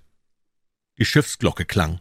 Zwei harte, volle Schläge, die noch im weichen Teich der fast reglosen Luft zitternd weiterschwangen und dann verebbten in das leise, unaufhörliche Rauschen, das unter dem Kiele und zwischen der leidenschaftlichen Rede beharrlich mitlief. Der Mensch im Dunkel mir gegenüber musste erschreckt aufgefahren sein, seine Rede stockte. Wieder hörte ich die Hand hinab zur Flasche fingern, wieder das leise Glucksen, dann begann er langsam, beruhigt, mit einer festeren Stimme. Die Stunden von diesem Augenblick an kann ich Ihnen kaum erzählen. Ich glaube heute, dass ich damals Fieber hatte. Jedenfalls war ich in einer Art Überreiztheit, die an Tollheit grenzte, ein Amokläufer, wie ich Ihnen sagte. Aber vergessen Sie nicht, es war Dienstag nachts, als ich ankam, Samstag aber sollte, dies hatte ich inzwischen erfahren, Ihr Gatte mit dem P&O-Dampfer von Yokohama eintreffen. Es blieben also nur drei Tage. Drei knappe Tage für den Entschluss und für die Hilfe. Verstehen Sie das? Ich wusste, dass ich ihr sofort helfen musste und konnte doch kein Wort zu ihr sprechen, und gerade dieses Bedürfnis, mein lächerliches, mein tollwütiges Benehmen zu entschuldigen, das hetzte mich weiter. Ich wusste um die Kostbarkeit jedes Augenblickes, ich wusste, dass es für sie um Leben und Tod ginge, und hatte doch keine Möglichkeit, mich nur mit einem Flüstern, mit einem Zeichen ihr zu nähern, denn gerade das Stürmische, das Tölpische meines Nachrennens hatte sie erschreckt. Es war ja, warten Sie, es war, wie wenn einer einem nachrennt, um ihn zu warnen vor einem Mörder, und der andere hält ihn selbst für den Mörder, und so rennt er weiter in sein Verderben. Sie sahen nur den Amokläufer in mir, der sie verfolgte, um sie zu demütigen, aber ich das war ja der entsetzliche Widersinn. Ich dachte gar nicht mehr an das. Ich war ja schon ganz vernichtet. Ich wollte ihr nur helfen, ihr nur dienen. Einen Mord hätte ich getan, ein Verbrechen, um ihr zu helfen. Aber sie, sie verstand es nicht. Als ich morgens aufwachte und gleich wieder hinlief zu ihrem Haus, stand der Boy vor der Tür, derselbe Boy, den ich ins Gesicht geschlagen, und wie er mich von ferne sah, er musste auf mich gewartet haben, huschte er hinein in die Tür. Vielleicht tat er es nur, um mich im Geheimen anzumelden, vielleicht. Ach, diese Ungewissheit, wie peinigt sie mich jetzt? Vielleicht war schon alles bereit, mich zu empfangen. Aber da, wie ich ihn sah, mich erinnerte an meine Schmach, da war ich es wieder, der nicht wagte, noch einmal den Besuch zu wiederholen. Die Knie zitterten mir, Knapp vor der Schwelle drehte ich mich um und ging wieder fort, ging fort, während sie vielleicht in ähnlicher Qual auf mich wartete. Ich wusste jetzt nicht mehr, was tun in der fremden Stadt, die an meinen Fersen wie Feuer glühte. Plötzlich fiel mir etwas ein. Schon rief ich einen Wagen und fuhr zum Vizeresidenten, zu demselben, dem ich damals in meiner Station geholfen, und ließ mich melden. Irgendetwas muss schon in meinem äußeren Wesen befremdend gewesen sein, denn er sah mich mit einem gleichsam erschreckten Blick an, und seine Höflichkeit hatte etwas Beunruhigtes. Vielleicht erkannte er schon den Amokläufer in mir. Ich sagte ihm kurz entschlossen, ich erbäte meine Versetzung in die Stadt. Ich könne auf meinem Posten nicht mehr länger existieren, ich müsse sofort übersiedeln. Er sah mich. Ich kann Ihnen nicht sagen, wie er mich ansah, so wie eben ein Arzt einen Kranken ansieht. Ein Nervenzusammenbruch, lieber Doktor, sagte er dann. Ich verstehe das nur zu gut. Nun, es wird sich schon richten lassen, aber warten Sie. Sagen wir vier Wochen? Ich muss erst einen Ersatz finden. Ich kann nicht warten, nicht einen Tag, antwortete ich. Wieder kam dieser merkwürdige Blick. Es muss gehen, Doktor, sagte er ernst. Wir dürfen die Station nicht ohne Arzt lassen, aber ich verspreche Ihnen, dass ich noch heute alles einleite. Ich blieb stehen mit verbissenen Zähnen. Zum ersten Mal spürte ich deutlich, dass ich ein verkaufter Mensch, ein Sklave sei. Schon ballte sich alles zu einem Trotz zusammen, aber er, der Geschmeidige, kam mir zuvor. Sie sind menschenentwöhnt, Doktor, und das wird schließlich eine Krankheit. Wir haben uns alle gewundert, dass Sie nie herkamen, nie Urlaub nahmen. Sie brauchen mehr Geselligkeit, mehr Anregung. Kommen Sie doch wenigstens diesen Abend. Wir haben heute Empfang bei der Regierung. Sie finden die ganze Kolonie, und manche mochten Sie längst kennenlernen, haben oft nach Ihnen gefragt und Sie hierher gewünscht. Das letzte Wort riss mich auf. Nach mir gefragt? Sollte sie es gewesen sein? Ich war plötzlich ein anderer. Sofort dankte ich ihm höflichst für seine Einladung und sicherte mein Kommen pünktlich zu. Und ich war auch pünktlich, viel zu pünktlich muss ich Ihnen erst sagen, dass ich, von meiner Ungeduld gejagt, der Erste in dem großen Saale des Regierungsgebäudes war, schweigend, umgeben von den gelben Dienern, die mit ihren nackten Sohlen wippend hin und her eilten und mich, wie mir in meinem verwirrten Bewusstsein dünkte, hinterrücks belächelten. Eine Viertelstunde war ich der einzige Europäer inmitten all der geräuschlosen Vorbereitungen und so allein mit mir, dass ich das Ticken der Uhr in meiner Westentasche hörte. Dann kamen endlich ein paar Regierungsbeamte mit ihren Familien, schließlich auch der Gouverneur, der mich in ein längeres Gespräch zog, in dem ich beflissen und, wie ich glaube, geschickt antwortete, bis, bis ich plötzlich von einer geheimnisvollen Nervosität befallen, alle Geschmeidigkeit verlor und zu stammeln begann, ob's zwar mit dem Rücken gegen die Saaltür gelehnt, spürte ich, mit einem Male, dass sie eingetreten, dass sie anwesend sein musste. Ich könnte Ihnen nicht sagen, wieso mich diese plötzliche Gewissheit verwirrend fasste, aber noch während ich mit dem Gouverneur sprach, den Klang seiner Worte im Ohr, spürte ich im Rücken irgendwo ihre Gegenwart. Glücklicherweise endete der Gouverneur bald das Gespräch. Ich glaube, ich hätte mich sonst plötzlich brüsk umgewandt so stark war dieses geheimnisvolle Ziehen in meine Nerven, so brennend gereizt meine Begier.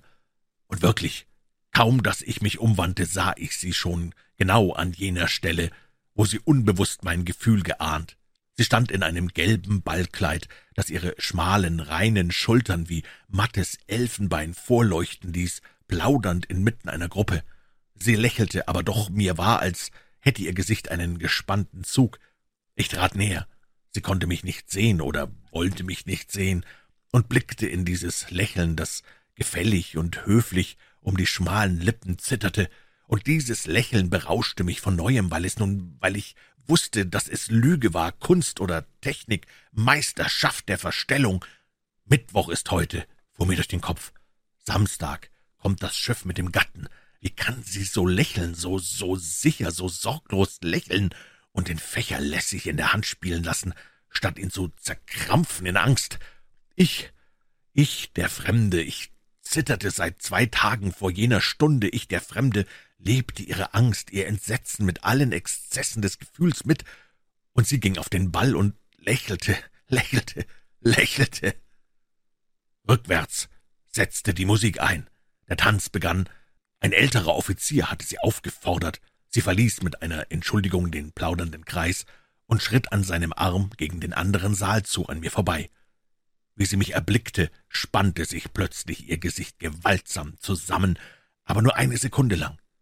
Dann nickte sie mir mit einem höflichen Erkennen, ehe ich mich noch zu grüßen oder nicht grüßen entschlossen hatte, wie einem zufälligen Bekannten zu. Guten Abend, Herr Doktor, und war schon vorbei. Niemand hätte ahnen können, was in diesem graugrünen Blick verborgen war, und ich, ich selbst wusste es nicht. Warum grüßte sie, warum erkannte sie mich nun mit einmal an? War das Abwehr, war es Annäherung, war es nur die Verlegenheit der Überraschung? Ich kann Ihnen nicht schildern, in welcher Erregtheit ich zurückblieb. Alles war aufgewühlt, war explosiv in mir, zusammengepresst. Und wie ich sie so sah, lässig walzend am Arm des Offiziers, auf der Stirne den kühlen Glanz der Sorglosigkeit, indes ich doch wusste, dass sie dass sie so wie ich nur daran, daran dachte, dass wir zwei hier allein ein furchtbares Geheimnis gemeinsam hatten, und sie walzte. In diesen Sekunden wurde meine Angst, meine Gier und meine Bewunderung noch mehr Leidenschaft als jemals. Ich weiß nicht, ob mich jemand beobachtet hat, aber gewiss verriet ich mich in meinem Verhalten noch viel mehr, als sie sich verbarg. Ich konnte eben nicht in eine andere Richtung schauen, ich musste, ja, ich musste sie ansehen. Ich sog, ja, ich zerrte von ferne an ihrem verschlossenen Gesicht, ob die Maske nicht für eine Sekunde fallen wollte, und sie musste diesen starren Blick unangenehm empfunden haben. Als sie am Arme ihres Tänzers zurückschritt, sah sie mich im Blitzlicht einer Sekunde an, scharf befehlend wie wegweisend. Wieder spannte sich jene kleine Falte des hochmütigen Zornes, die ich schon von damals kannte, böse über ihrer Stirn.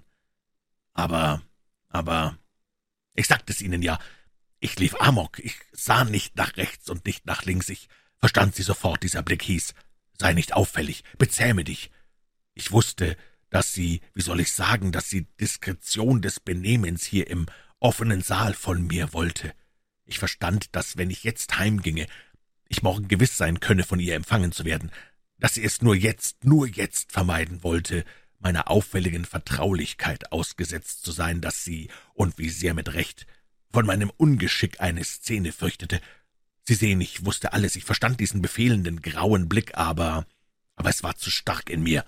Ich musste sie sprechen, und so schwankte ich hin zu der Gruppe, in der sie plaudernd stand, schob mich, obwohl ich nur einige der Anwesenden kannte, ganz an den lockeren Kreis heran, nur aus Begier, sie sprechen zu hören, und doch immer scheu mich duckend wie ein geprügelter Hund vor ihrem Blick, wenn er kalt an mir vorbeistreifte, als sei ich eine der Leinen portieren, an der ich lehnte, oder die Luft, die sie leicht bewegte.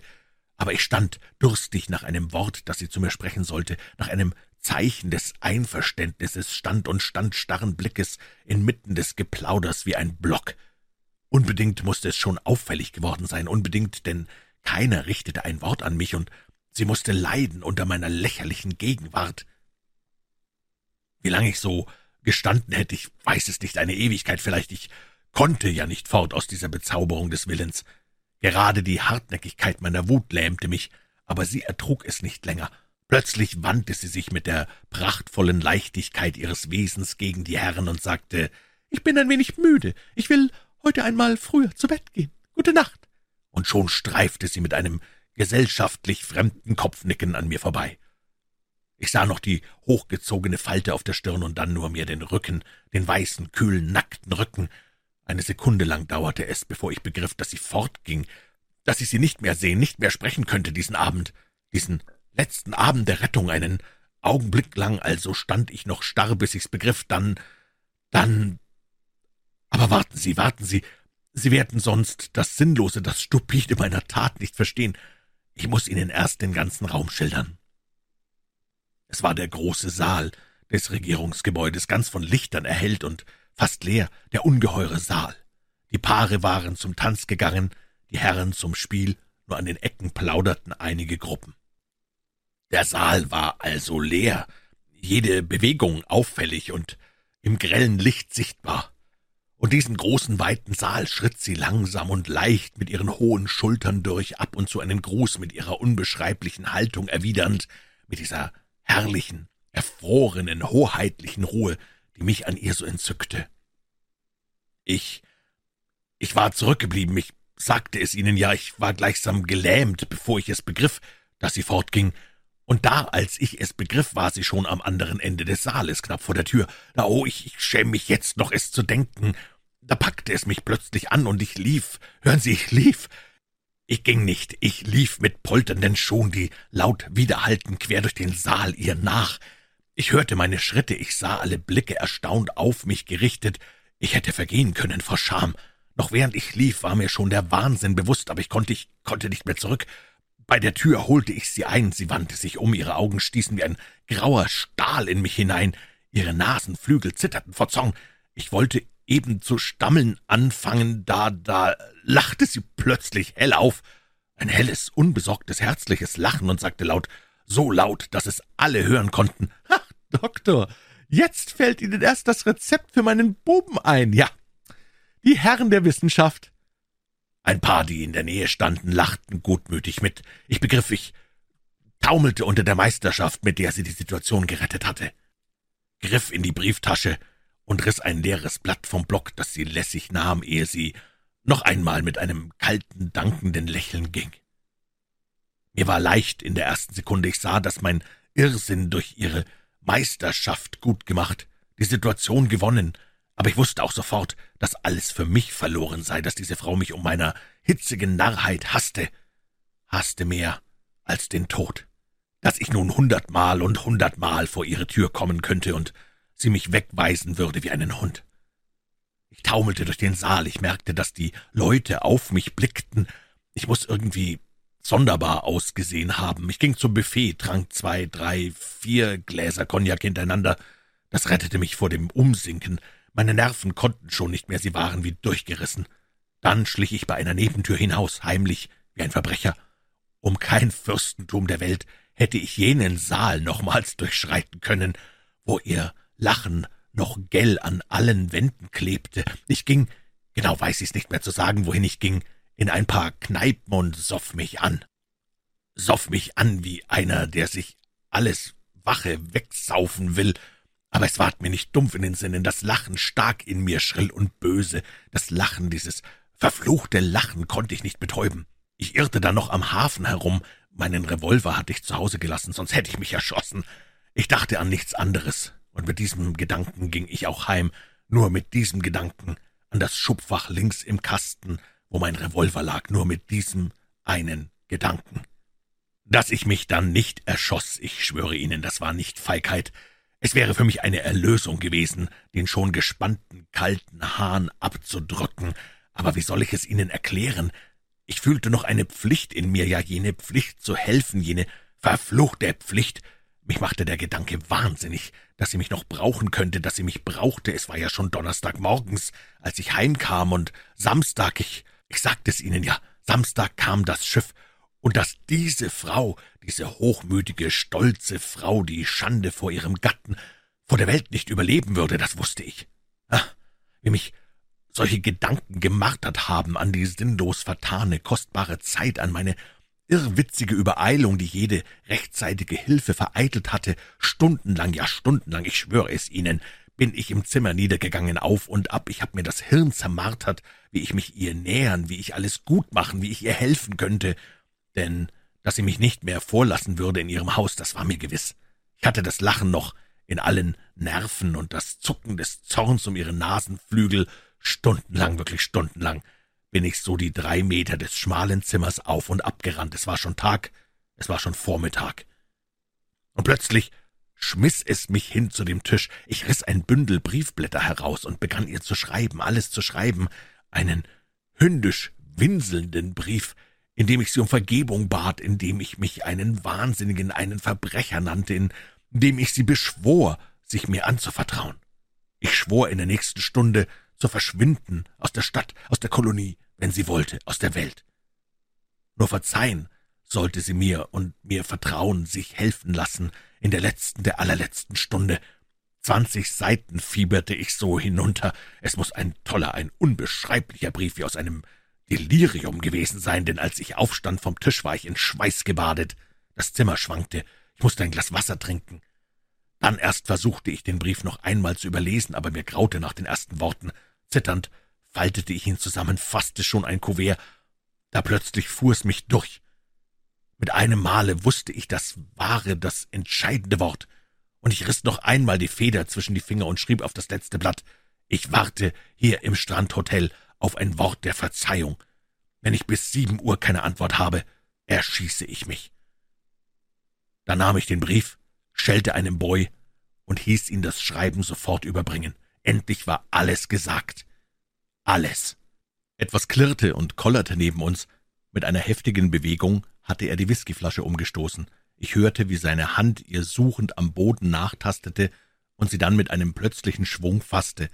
In weitem Bogen warf er die geleerte Flasche über Bord. Einige Minuten schwieg die Stimme, dann fieberte er wieder fort, noch erregter und hastiger als zuvor. Ich bin kein gläubiger Christ mehr. Für mich gibt es keinen Himmel und keine Hölle, und wenn es eine gibt, so fürchte ich sie nicht, denn sie kann nicht ärger sein als jene Stunden, die ich von Vormittag bis abends erlebte.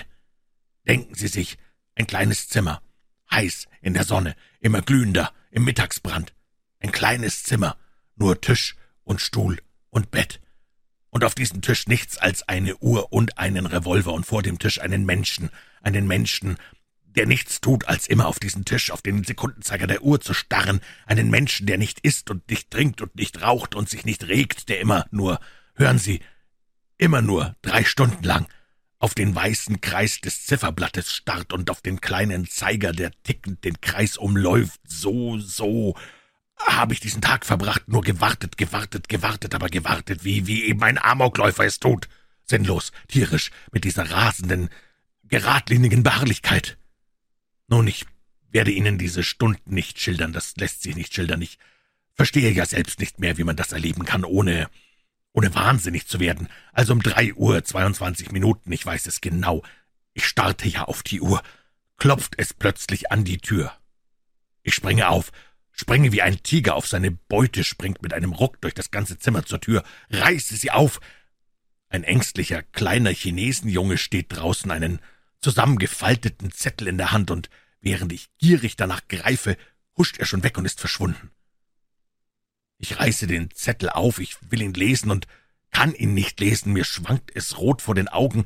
Denken Sie die Qual, ich habe endlich, habe endlich das Wort von ihr, und nun zittert und tanzt es mir vor den Pupillen.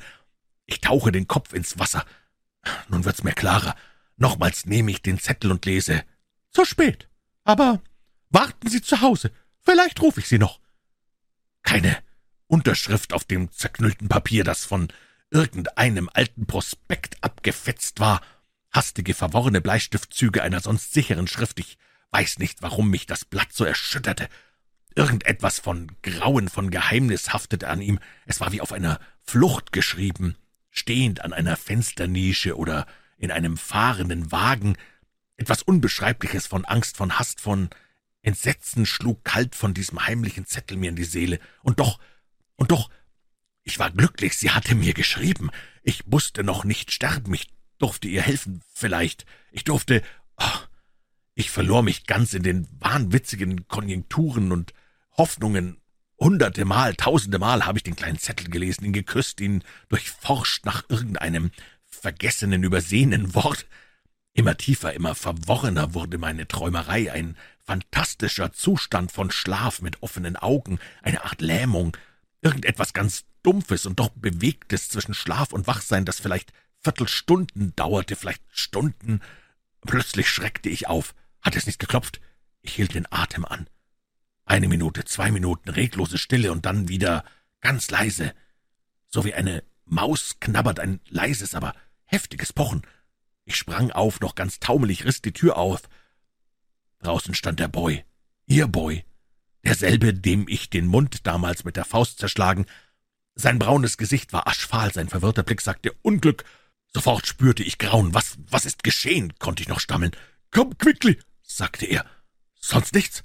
Sofort raste ich die Treppe herunter, er mir nach, ein Sado, so ein kleiner Wagen, stand bereit. Wir stiegen ein. Was ist geschehen? fragte ich ihn. Er sah mich zitternd an und schwieg mit verbissenen Lippen. Ich fragte nochmals, er schwieg und schwieg. Ich hätte ihm am liebsten wieder ins Gesicht geschlagen mit der Faust, aber gerade seine hündische Treue zu ihr rührte mich so, fragte ich nicht mehr.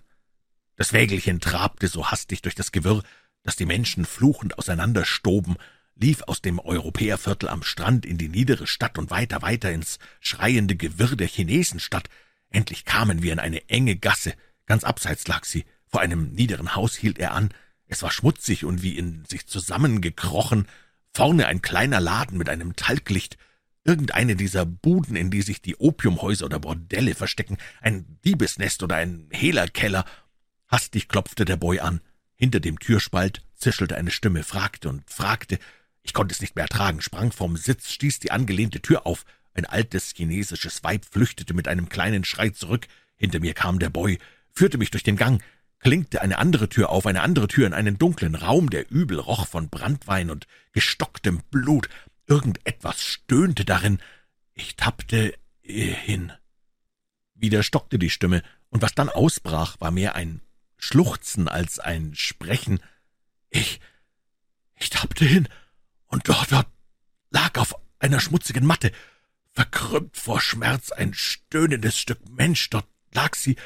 Ich konnte ihr Gesicht nicht sehen im Dunkel, meine Augen waren noch nicht gewöhnt, so tastete ich nur hin, ihre Hand heiß, brennend heiß, Fieber, hohes Fieber. Und ich schauerte, ich wusste sofort alles, sie war hierher geflüchtet vor mir, hatte sich verstümmeln lassen von irgendeiner schmutzigen Chinesin, nur weil sie hier mehr Schweigsamkeit erhoffte hatte sich morden lassen von irgendeiner teuflischen Hexe, lieber als mir zu vertrauen, nur weil ich Wahnsinniger, weil ich ihren Stolz nicht geschont, ihr nicht gleich geholfen hatte, weil sie den Tod weniger fürchtete als mich. Ich schrie nach Licht, der Boy sprang, die abscheuliche Chinesin brachte mit zitternden Händen eine rußende Petroleumlampe. Ich musste mich halten, um der gelben Kanaille nicht an die Gurgel zu springen. Sie stellte die Lampe auf den Tisch, der Lichtschein fiel gelb und hell über den gemarterten Leib, und plötzlich, plötzlich war alles weg von mir, alle Dumpfheit, aller Zorn, all diese unreine Jauche von angehäufter Leidenschaft. Ich war nur mehr Arzt, helfender, spürender, wissender Mensch. Ich hatte mich vergessen. Ich kämpfte mit wachen, klaren Sinnen gegen das Entsetzliche. Ich fühlte den nackten Leib, den ich in meinen Träumen begehrt, nur mehr als, wie soll ich es sagen, als Materie, als Organismus. Ich spürte nicht mehr sie, sondern nur das Leben, das sich gegen den Tod wehrte, den Menschen, der sich krümmte in mörderischer Qual. Ihr Blut, ihr heißes, heiliges Blut überströmte meine Hände, aber ich spürte es nicht in Lust und nicht in Grauen. Ich war nur Arzt. Ich sah nur das Leiden und sah und sah sofort, dass alles verloren war, wenn nicht ein Wunder geschehe. Sie war verletzt und halb verblutet unter der verbrecherisch ungeschickten Hand, und ich hatte nichts, um das Blut zu stillen in dieser stinkenden Höhle, nicht einmal reines Wasser. Alles, was ich anrührte, starrte vor Schmutz. Wir müssen sofort ins Spital, sagte ich, aber kaum, dass ich's gesagt, bäumte sich krampfig der gemarterte Leib auf. Nein, nein, lieber sterben, niemand ist erfahren, niemand. Nach Hause, nach Hause. Ich verstand, nur mehr um das Geheimnis, um ihre Ehre rang sie, nicht um ihr Leben, und ich gehorchte. Der Boy brachte eine Sänfte, wir betteten sie hinein, und so wie eine Leiche schon, matt und fiebernd, trugen wir sie durch die Nacht nach Hause. Die fragende, erschreckte Dienerschaft abwehrend, wie Diebe, trugen wir sie hinein in ihr Zimmer und sperrten die Türen, und dann, dann begann der Kampf, der lange Kampf gegen den Tod. Plötzlich krampfte sich eine Hand in meinen Arm, dass ich fast aufschrie vor Schreck und Schmerz, im Dunkel war mir das Gesicht mit einmal fratzenhaft nah. Ich sah die weißen Zähne, wie sie sich bleckten in plötzlichem Ausbruch, sah die Augengläser im fahlen Reflex des Mondlichts, wie zwei riesige Katzenaugen glimmen. Und jetzt sprach er nicht mehr, er schrie, geschüttelt von einem heulenden Zorn. »Wissen Sie denn, Sie fremder Mensch, der Sie hier lässig auf einem Deckstuhl sitzen, ein Spazierenfahrer durch die Welt. Wissen Sie, wie das ist, wenn ein Mensch stirbt? Sind Sie schon einmal dabei gewesen? Haben Sie es gesehen, wie der Leib sich aufkrümmt? Die blauen Nägel ins Leere krallen, wie die Kehle röchelt, jedes Glied sich wehrt, jeder Finger sich stemmt gegen das Entsetzliche und wie das Auge aufspringt in einem Grauen, für das es kein Wort gibt. Haben Sie das schon einmal erlebt, Sie Müßiggänger, Sie Weltfahrer, Sie, der Sie vom Helfen reden als von einer Pflicht? Ich habe es oft gesehen. Als Arzt habe ich es gesehen, als, als klinischen Fall, als Tatsache habe es sozusagen studiert. Aber erlebt habe ich's nur einmal. Miterlebt, mitgestorben bin ich nur damals, in jener Nacht, in jener entsetzlichen Nacht, wo ich saß und mir das Hirn zerpresst, um etwas zu wissen, etwas zu finden, zu erfinden, gegen das Blut, das rann und rann und rann, gegen das Fieber, das sie vor meinen Augen verbrannte, gegen den Tod, der immer näher kam und den ich nicht wegdrängen konnte vom Bett. Verstehen Sie, was das heißt, Arzt zu sein, alles wissen, gegen alle Krankheiten die Pflicht haben, zu helfen, wie Sie so weise sagen, und doch ohnmächtig bei einer Sterbenden zu sitzen wissend und doch ohne Macht, nur dies eine, dies entsetzliche, wissend, dass man nicht helfen kann, ob man sich auch jede Ader in seinem Körper aufreißen möchte, einen geliebten Körper zu sehen, wie er elend verblutet, gemartert von Schmerzen, einen Puls zu fühlen, der fliegt und zugleich verlischt, der einem wegfließt unter den Fingern, Arzt zu sein und nichts zu wissen, nichts, nichts, nichts, nur da zu sitzen und irgendein Gebet stammeln wie ein Hutzelweib in der Kirche und dann wieder die Fäuste ballen gegen einen erbärmlichen Gott, von dem man weiß, dass es sie nicht gibt. Verstehen Sie das? Verstehen Sie das?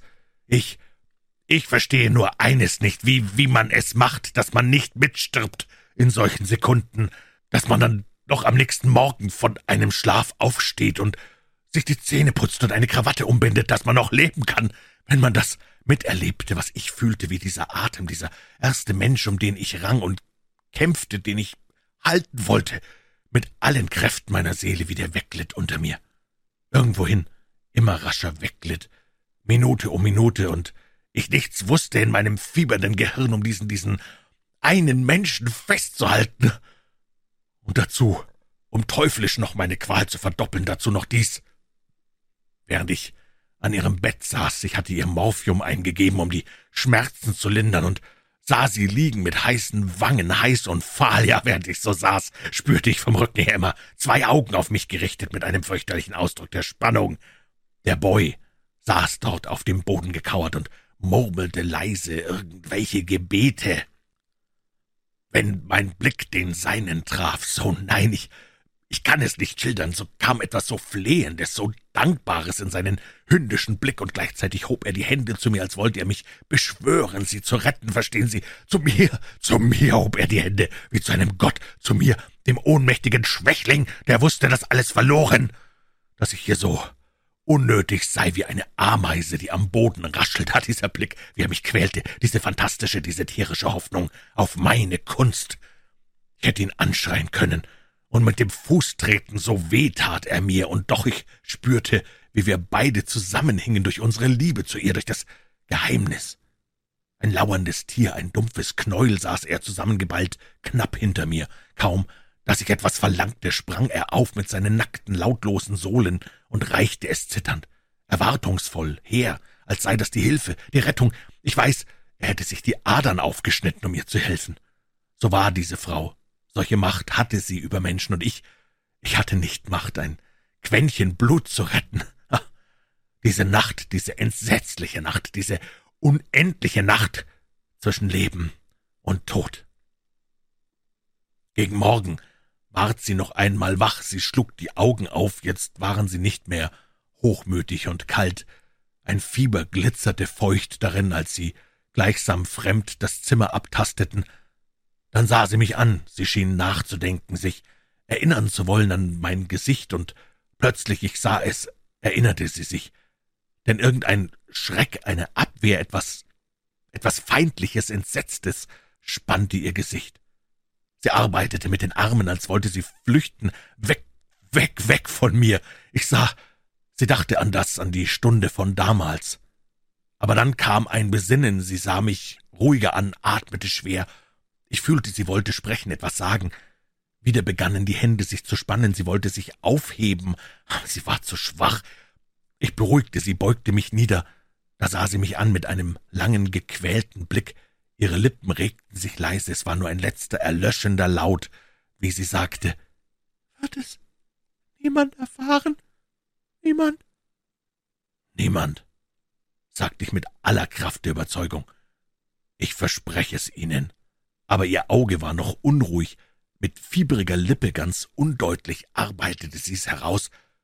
»Schwören Sie mir, niemand erfahren, schwören!« Ich hob die Finger wie zum Eid. Sie sah mich an mit einem, mit einem unbeschreiblichen Blick. Weich war er, warm, dankbar, ja, wirklich, wirklich dankbar. Sie wollte noch etwas sprechen, aber es ward ihr zu schwer. Lang lag sie ganz matt von der Anstrengung mit geschlossenen Augen. Dann begann das Entsetzliche, das Entsetzliche, eine ganz schwere Stunde kämpfte sie noch. Erst morgens war es zu Ende.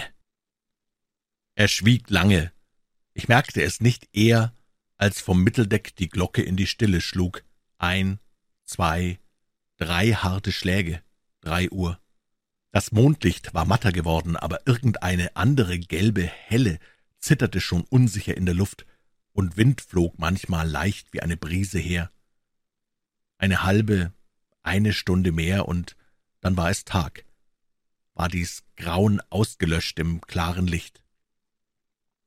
Ich sah seine Züge jetzt deutlicher, da die Schatten nicht mehr so dicht und schwarz in unseren Winkel fielen.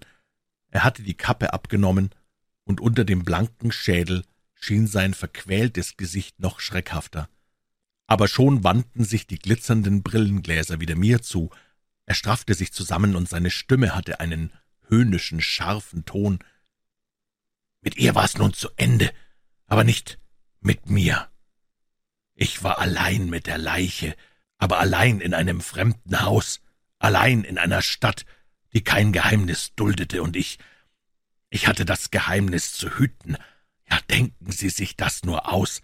Die ganze Situation, eine Frau aus der besten Gesellschaft der Kolonie, vollkommen gesund, die noch abends zuvor auf dem Regierungsball getanzt hat, liegt plötzlich tot in ihrem Bett. Ein fremder Arzt ist bei ihr, den angeblich ihr Diener gerufen. Niemand im Haus hat gesehen, wann und woher er kam. Man hat sie nachts auf einer Sänfte hereingetragen und dann die Türen geschlossen und morgens ist sie tot.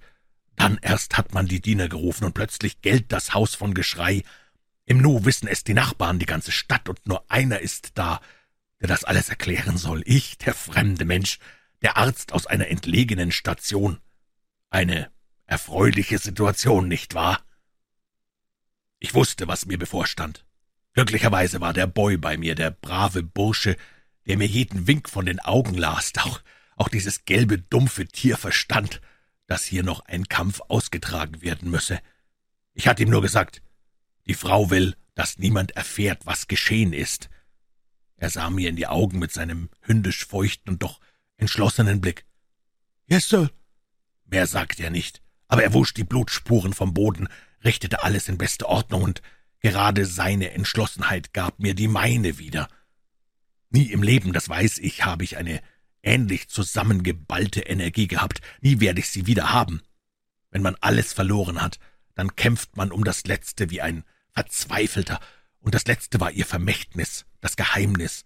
Ich empfing voll Ruhe die Leute, erzählte ihnen allen die gleiche erdichtete Geschichte, wie der Boy, den sie um den Arzt gesandt hatte, mich zufällig auf dem Wege traf, aber während ich scheinbar ruhig redete, wartete wartete ich immer auf das Entscheidende, auf den Totenbeschauer, der erst kommen musste, ehe wir sie in den Sarg verschließen konnten und das Geheimnis mit ihr. Es war, vergessen Sie nicht, Donnerstag und Samstag kam ihr Gatte. Um neun Uhr hörte ich endlich, wie man den Amtsarzt meldete. Ich hatte ihn rufen lassen, er war mein Vorgesetzter im Rang und gleichzeitig mein Konkurrent, derselbe Arzt, von dem Sie seinerzeit so verächtlich gesprochen und der offenbar meinen Wunsch nach Versetzung bereits erfahren hatte. Bei seinem ersten Blick spürte ich's schon. Er war mir Feind, aber gerade das straffte meine Kraft. Im Vorzimmer fragte er schon, wann ist die Frau, er nannte ihren Namen, gestorben? Um sechs Uhr morgens. Wann sandte sie zu Ihnen? Um elf Uhr abends. Wussten Sie, dass ich Ihr Arzt war? Ja, aber es tat Eilenot, und dann, die Verstorbene hatte ausdrücklich mich verlangt, sie hatte verboten, einen anderen Arzt rufen zu lassen. Er starrte mich an, in seinem bleichen, etwas verfetteten Gesicht flog eine Röte hoch. Ich spürte, dass er erbittert war, aber gerade das brauchte ich. Alle meine Energien drängten sich zu rascher Entscheidung, denn ich spürte, lange hielten es meine Nerven nicht mehr aus. Er wollte etwas Feindliches erwidern, dann sagte er lässig, »Wenn Sie schon meinen, mich entbehren zu können, so ist es doch meine amtliche Pflicht, den Tod zu konstatieren, und wie er eingetreten ist, Ich antwortete nicht und ließ ihn vorangehen. Dann trat ich zurück, schloss die Tür, legte den Schlüssel auf den Tisch. Überrascht zog er die Augenbrauen hoch. Was bedeutet das? Ich stellte mich ihm ruhig gegenüber. Es handelt sich hier nicht darum, die Todesursache festzustellen, sondern eine andere zu finden. Diese Frau hat mich gerufen, um sie nach nach den Folgen eines verunglückten Eingriffs zu behandeln. Ich konnte sie nicht mehr retten, aber ich habe ihr versprochen, ihre Ehre zu retten, und das werde ich tun, und ich bitte Sie darum, mir zu helfen. Seine Augen waren ganz weit geworden vor Erstaunen. Sie wollen doch nicht etwa sagen, stammelte er dann, dass ich, der Amtsarzt hier, ein Verbrechen decken soll? Ja, das will ich. Das muss ich wollen. Für Ihr Verbrechen soll ich? Ich habe Ihnen gesagt, dass ich diese Frau nicht berührt habe, sonst, sonst stünde ich nicht vor Ihnen, sonst hätte ich längst mit mir Schluss gemacht. Sie hat ihr Vergehen, wenn Sie es so nennen wollen, gebüßt. Die Welt braucht davon nichts zu wissen, und ich werde es nicht dulden, dass die Ehre dieser Frau jetzt noch unnötig beschmutzt wird. Mein entschlossener Ton reizte ihn nur noch mehr auf. Sie werden nicht dulden. So, nun, Sie sind ja mein Vorgesetzter oder glauben es wenigstens schon zu sein. Versuchen Sie nur, mir zu helfen. Ich hab's mir gleich gedacht.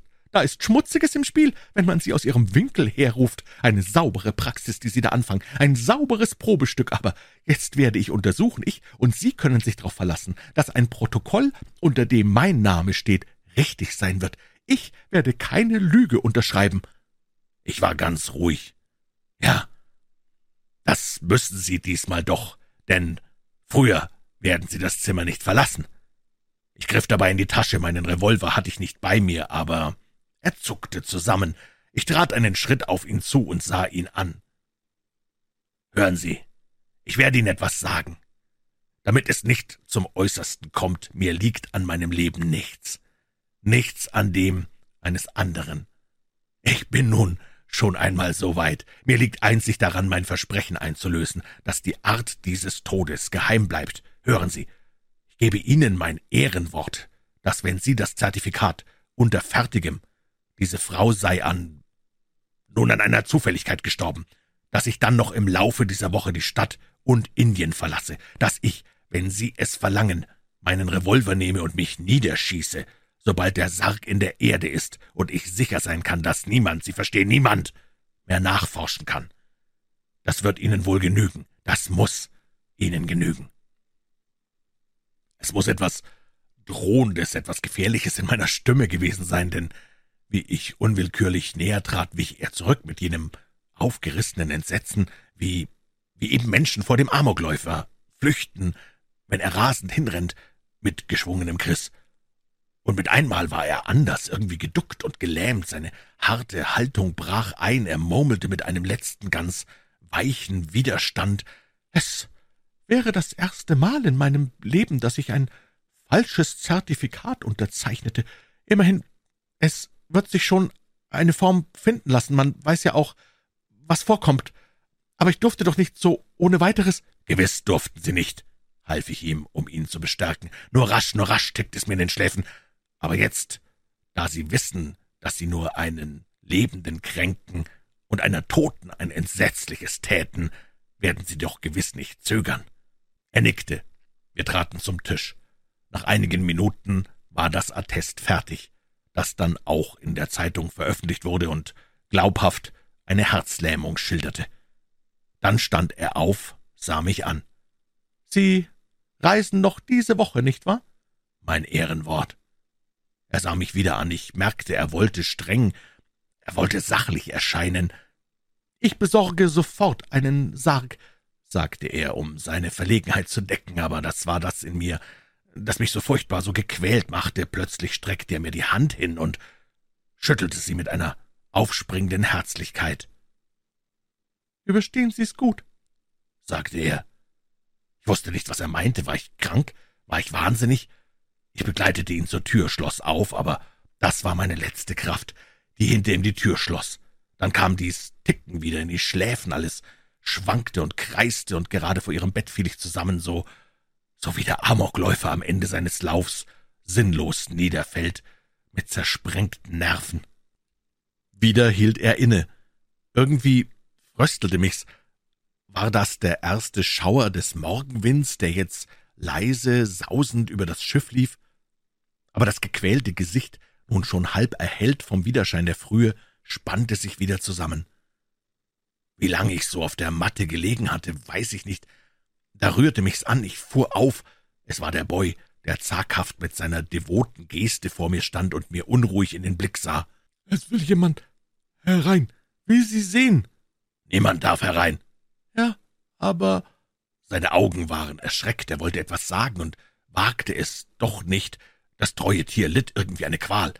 »Wer ist es?« Er sah mich zitternd an, wie in Furcht vor einem Schlag, und dann sagte er, er nannte keinen Namen, Woher ist in solch einem niederen Wesen mit einmal so viel Wissen? Wie kommt es, dass in manchen Sekunden ein unbeschreibliches Zartgefühl derlei ganz dumpfe Menschen beseelt?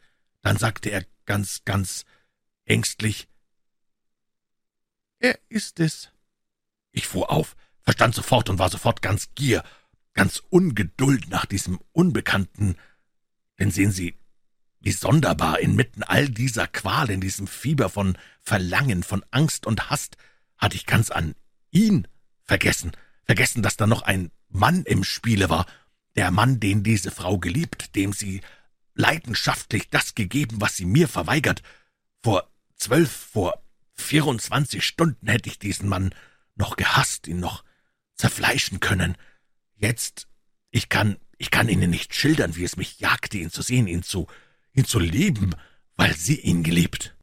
Mit einem Ruck war ich bei der Tür. Ein junger, ganz junger, blonder Offizier stand dort, sehr linkisch, sehr schmal, sehr blass. Wie ein Kind sah er aus, so, so rührend jung und unsäglich erschütterte mich's gleich, wie er sich mühte, Mann zu sein, Haltung zu zeigen, seine Erregung zu verbergen.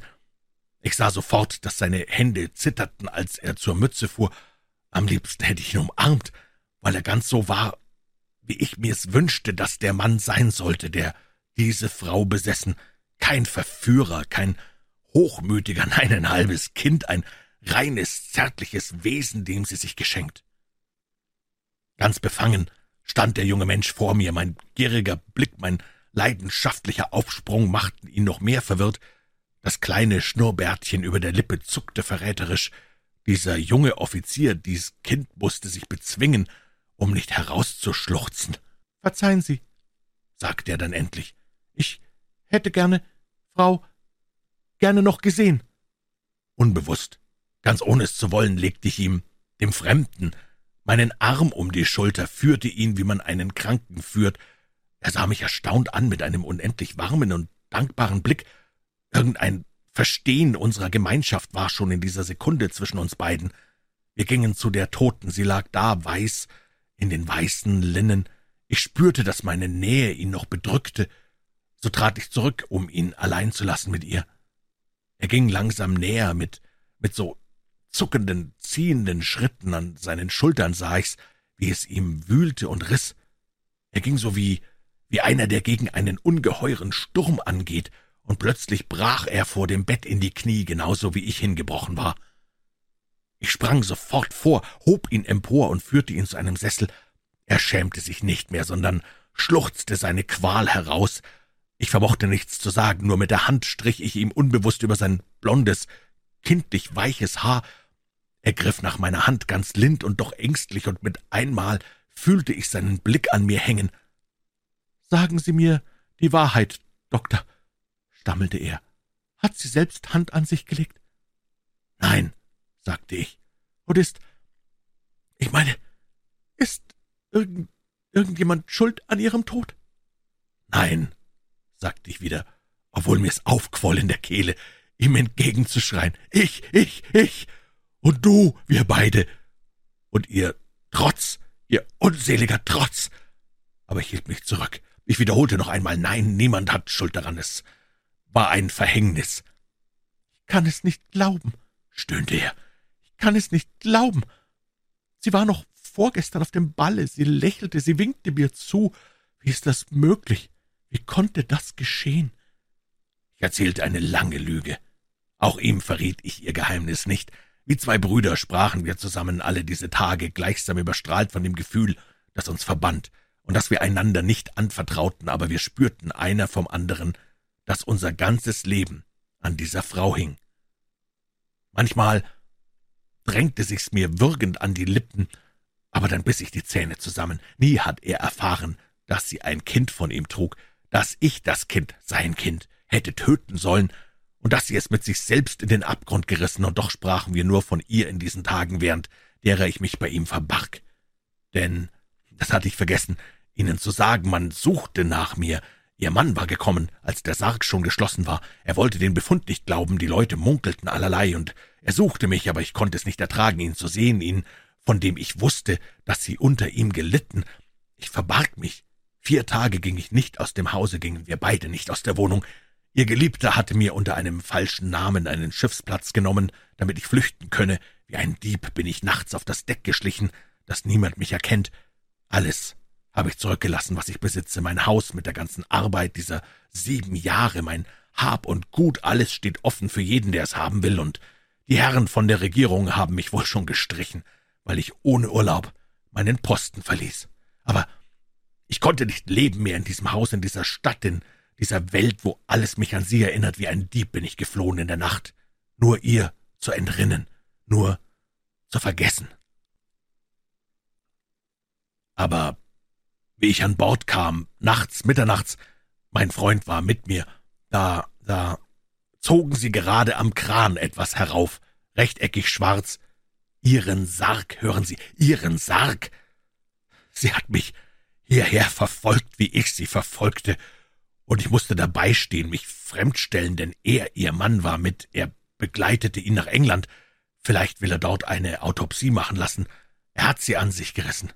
Jetzt gehört sie wieder ihm. Nicht uns mehr, uns, uns beiden. Aber ich bin noch da.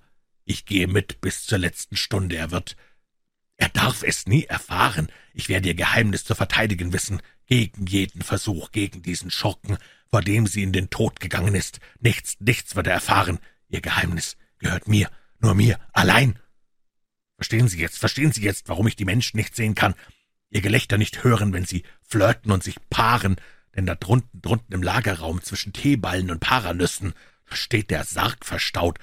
Ich kann nicht hin, der Raum ist versperrt, aber ich weiß es mit allen meinen Sinnen, weiß es in jeder Sekunde, auch wenn sie hier Walzer spielen und Tango, es ist ja dumm. Das Meer da schwemmt über Millionen Tote auf jedem Fußbreit Erde, den man tritt, fault eine Leiche. Aber doch, ich kann es nicht ertragen. Ich kann es nicht ertragen, wenn sie Maskenbälle geben und so geil lachen. Diese Tote, ich spüre sie, ich weiß, was sie von mir will. Ich weiß es, ich hab noch eine Pflicht. Ich bin noch nicht zu Ende, noch ist ihr Geheimnis nicht gerettet. Sie gibt mich noch nicht frei. Vom Mittelschiff kamen schlurfende Schritte, klatschende Laute, Matrosen begannen, das Deck zu scheuern. Er fuhr auf wie ertappt.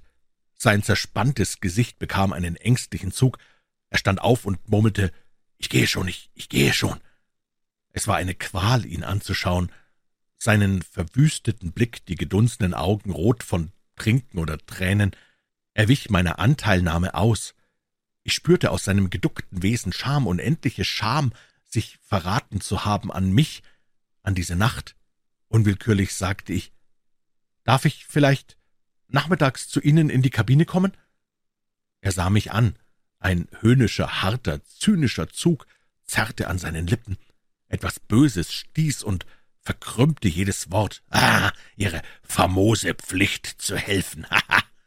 Mit der Maxime haben Sie mich ja glücklich zum Schwatzen gebracht. Aber nein, mein Herr, ich danke. Glauben Sie gar nicht, dass mir jetzt leichter sei, seit ich mir die Eingeweide vor Ihnen aufgerissen habe bis zum Kot in meinen Därmen. Mein verpfuschtes Leben kann mir keiner mehr zusammenflicken.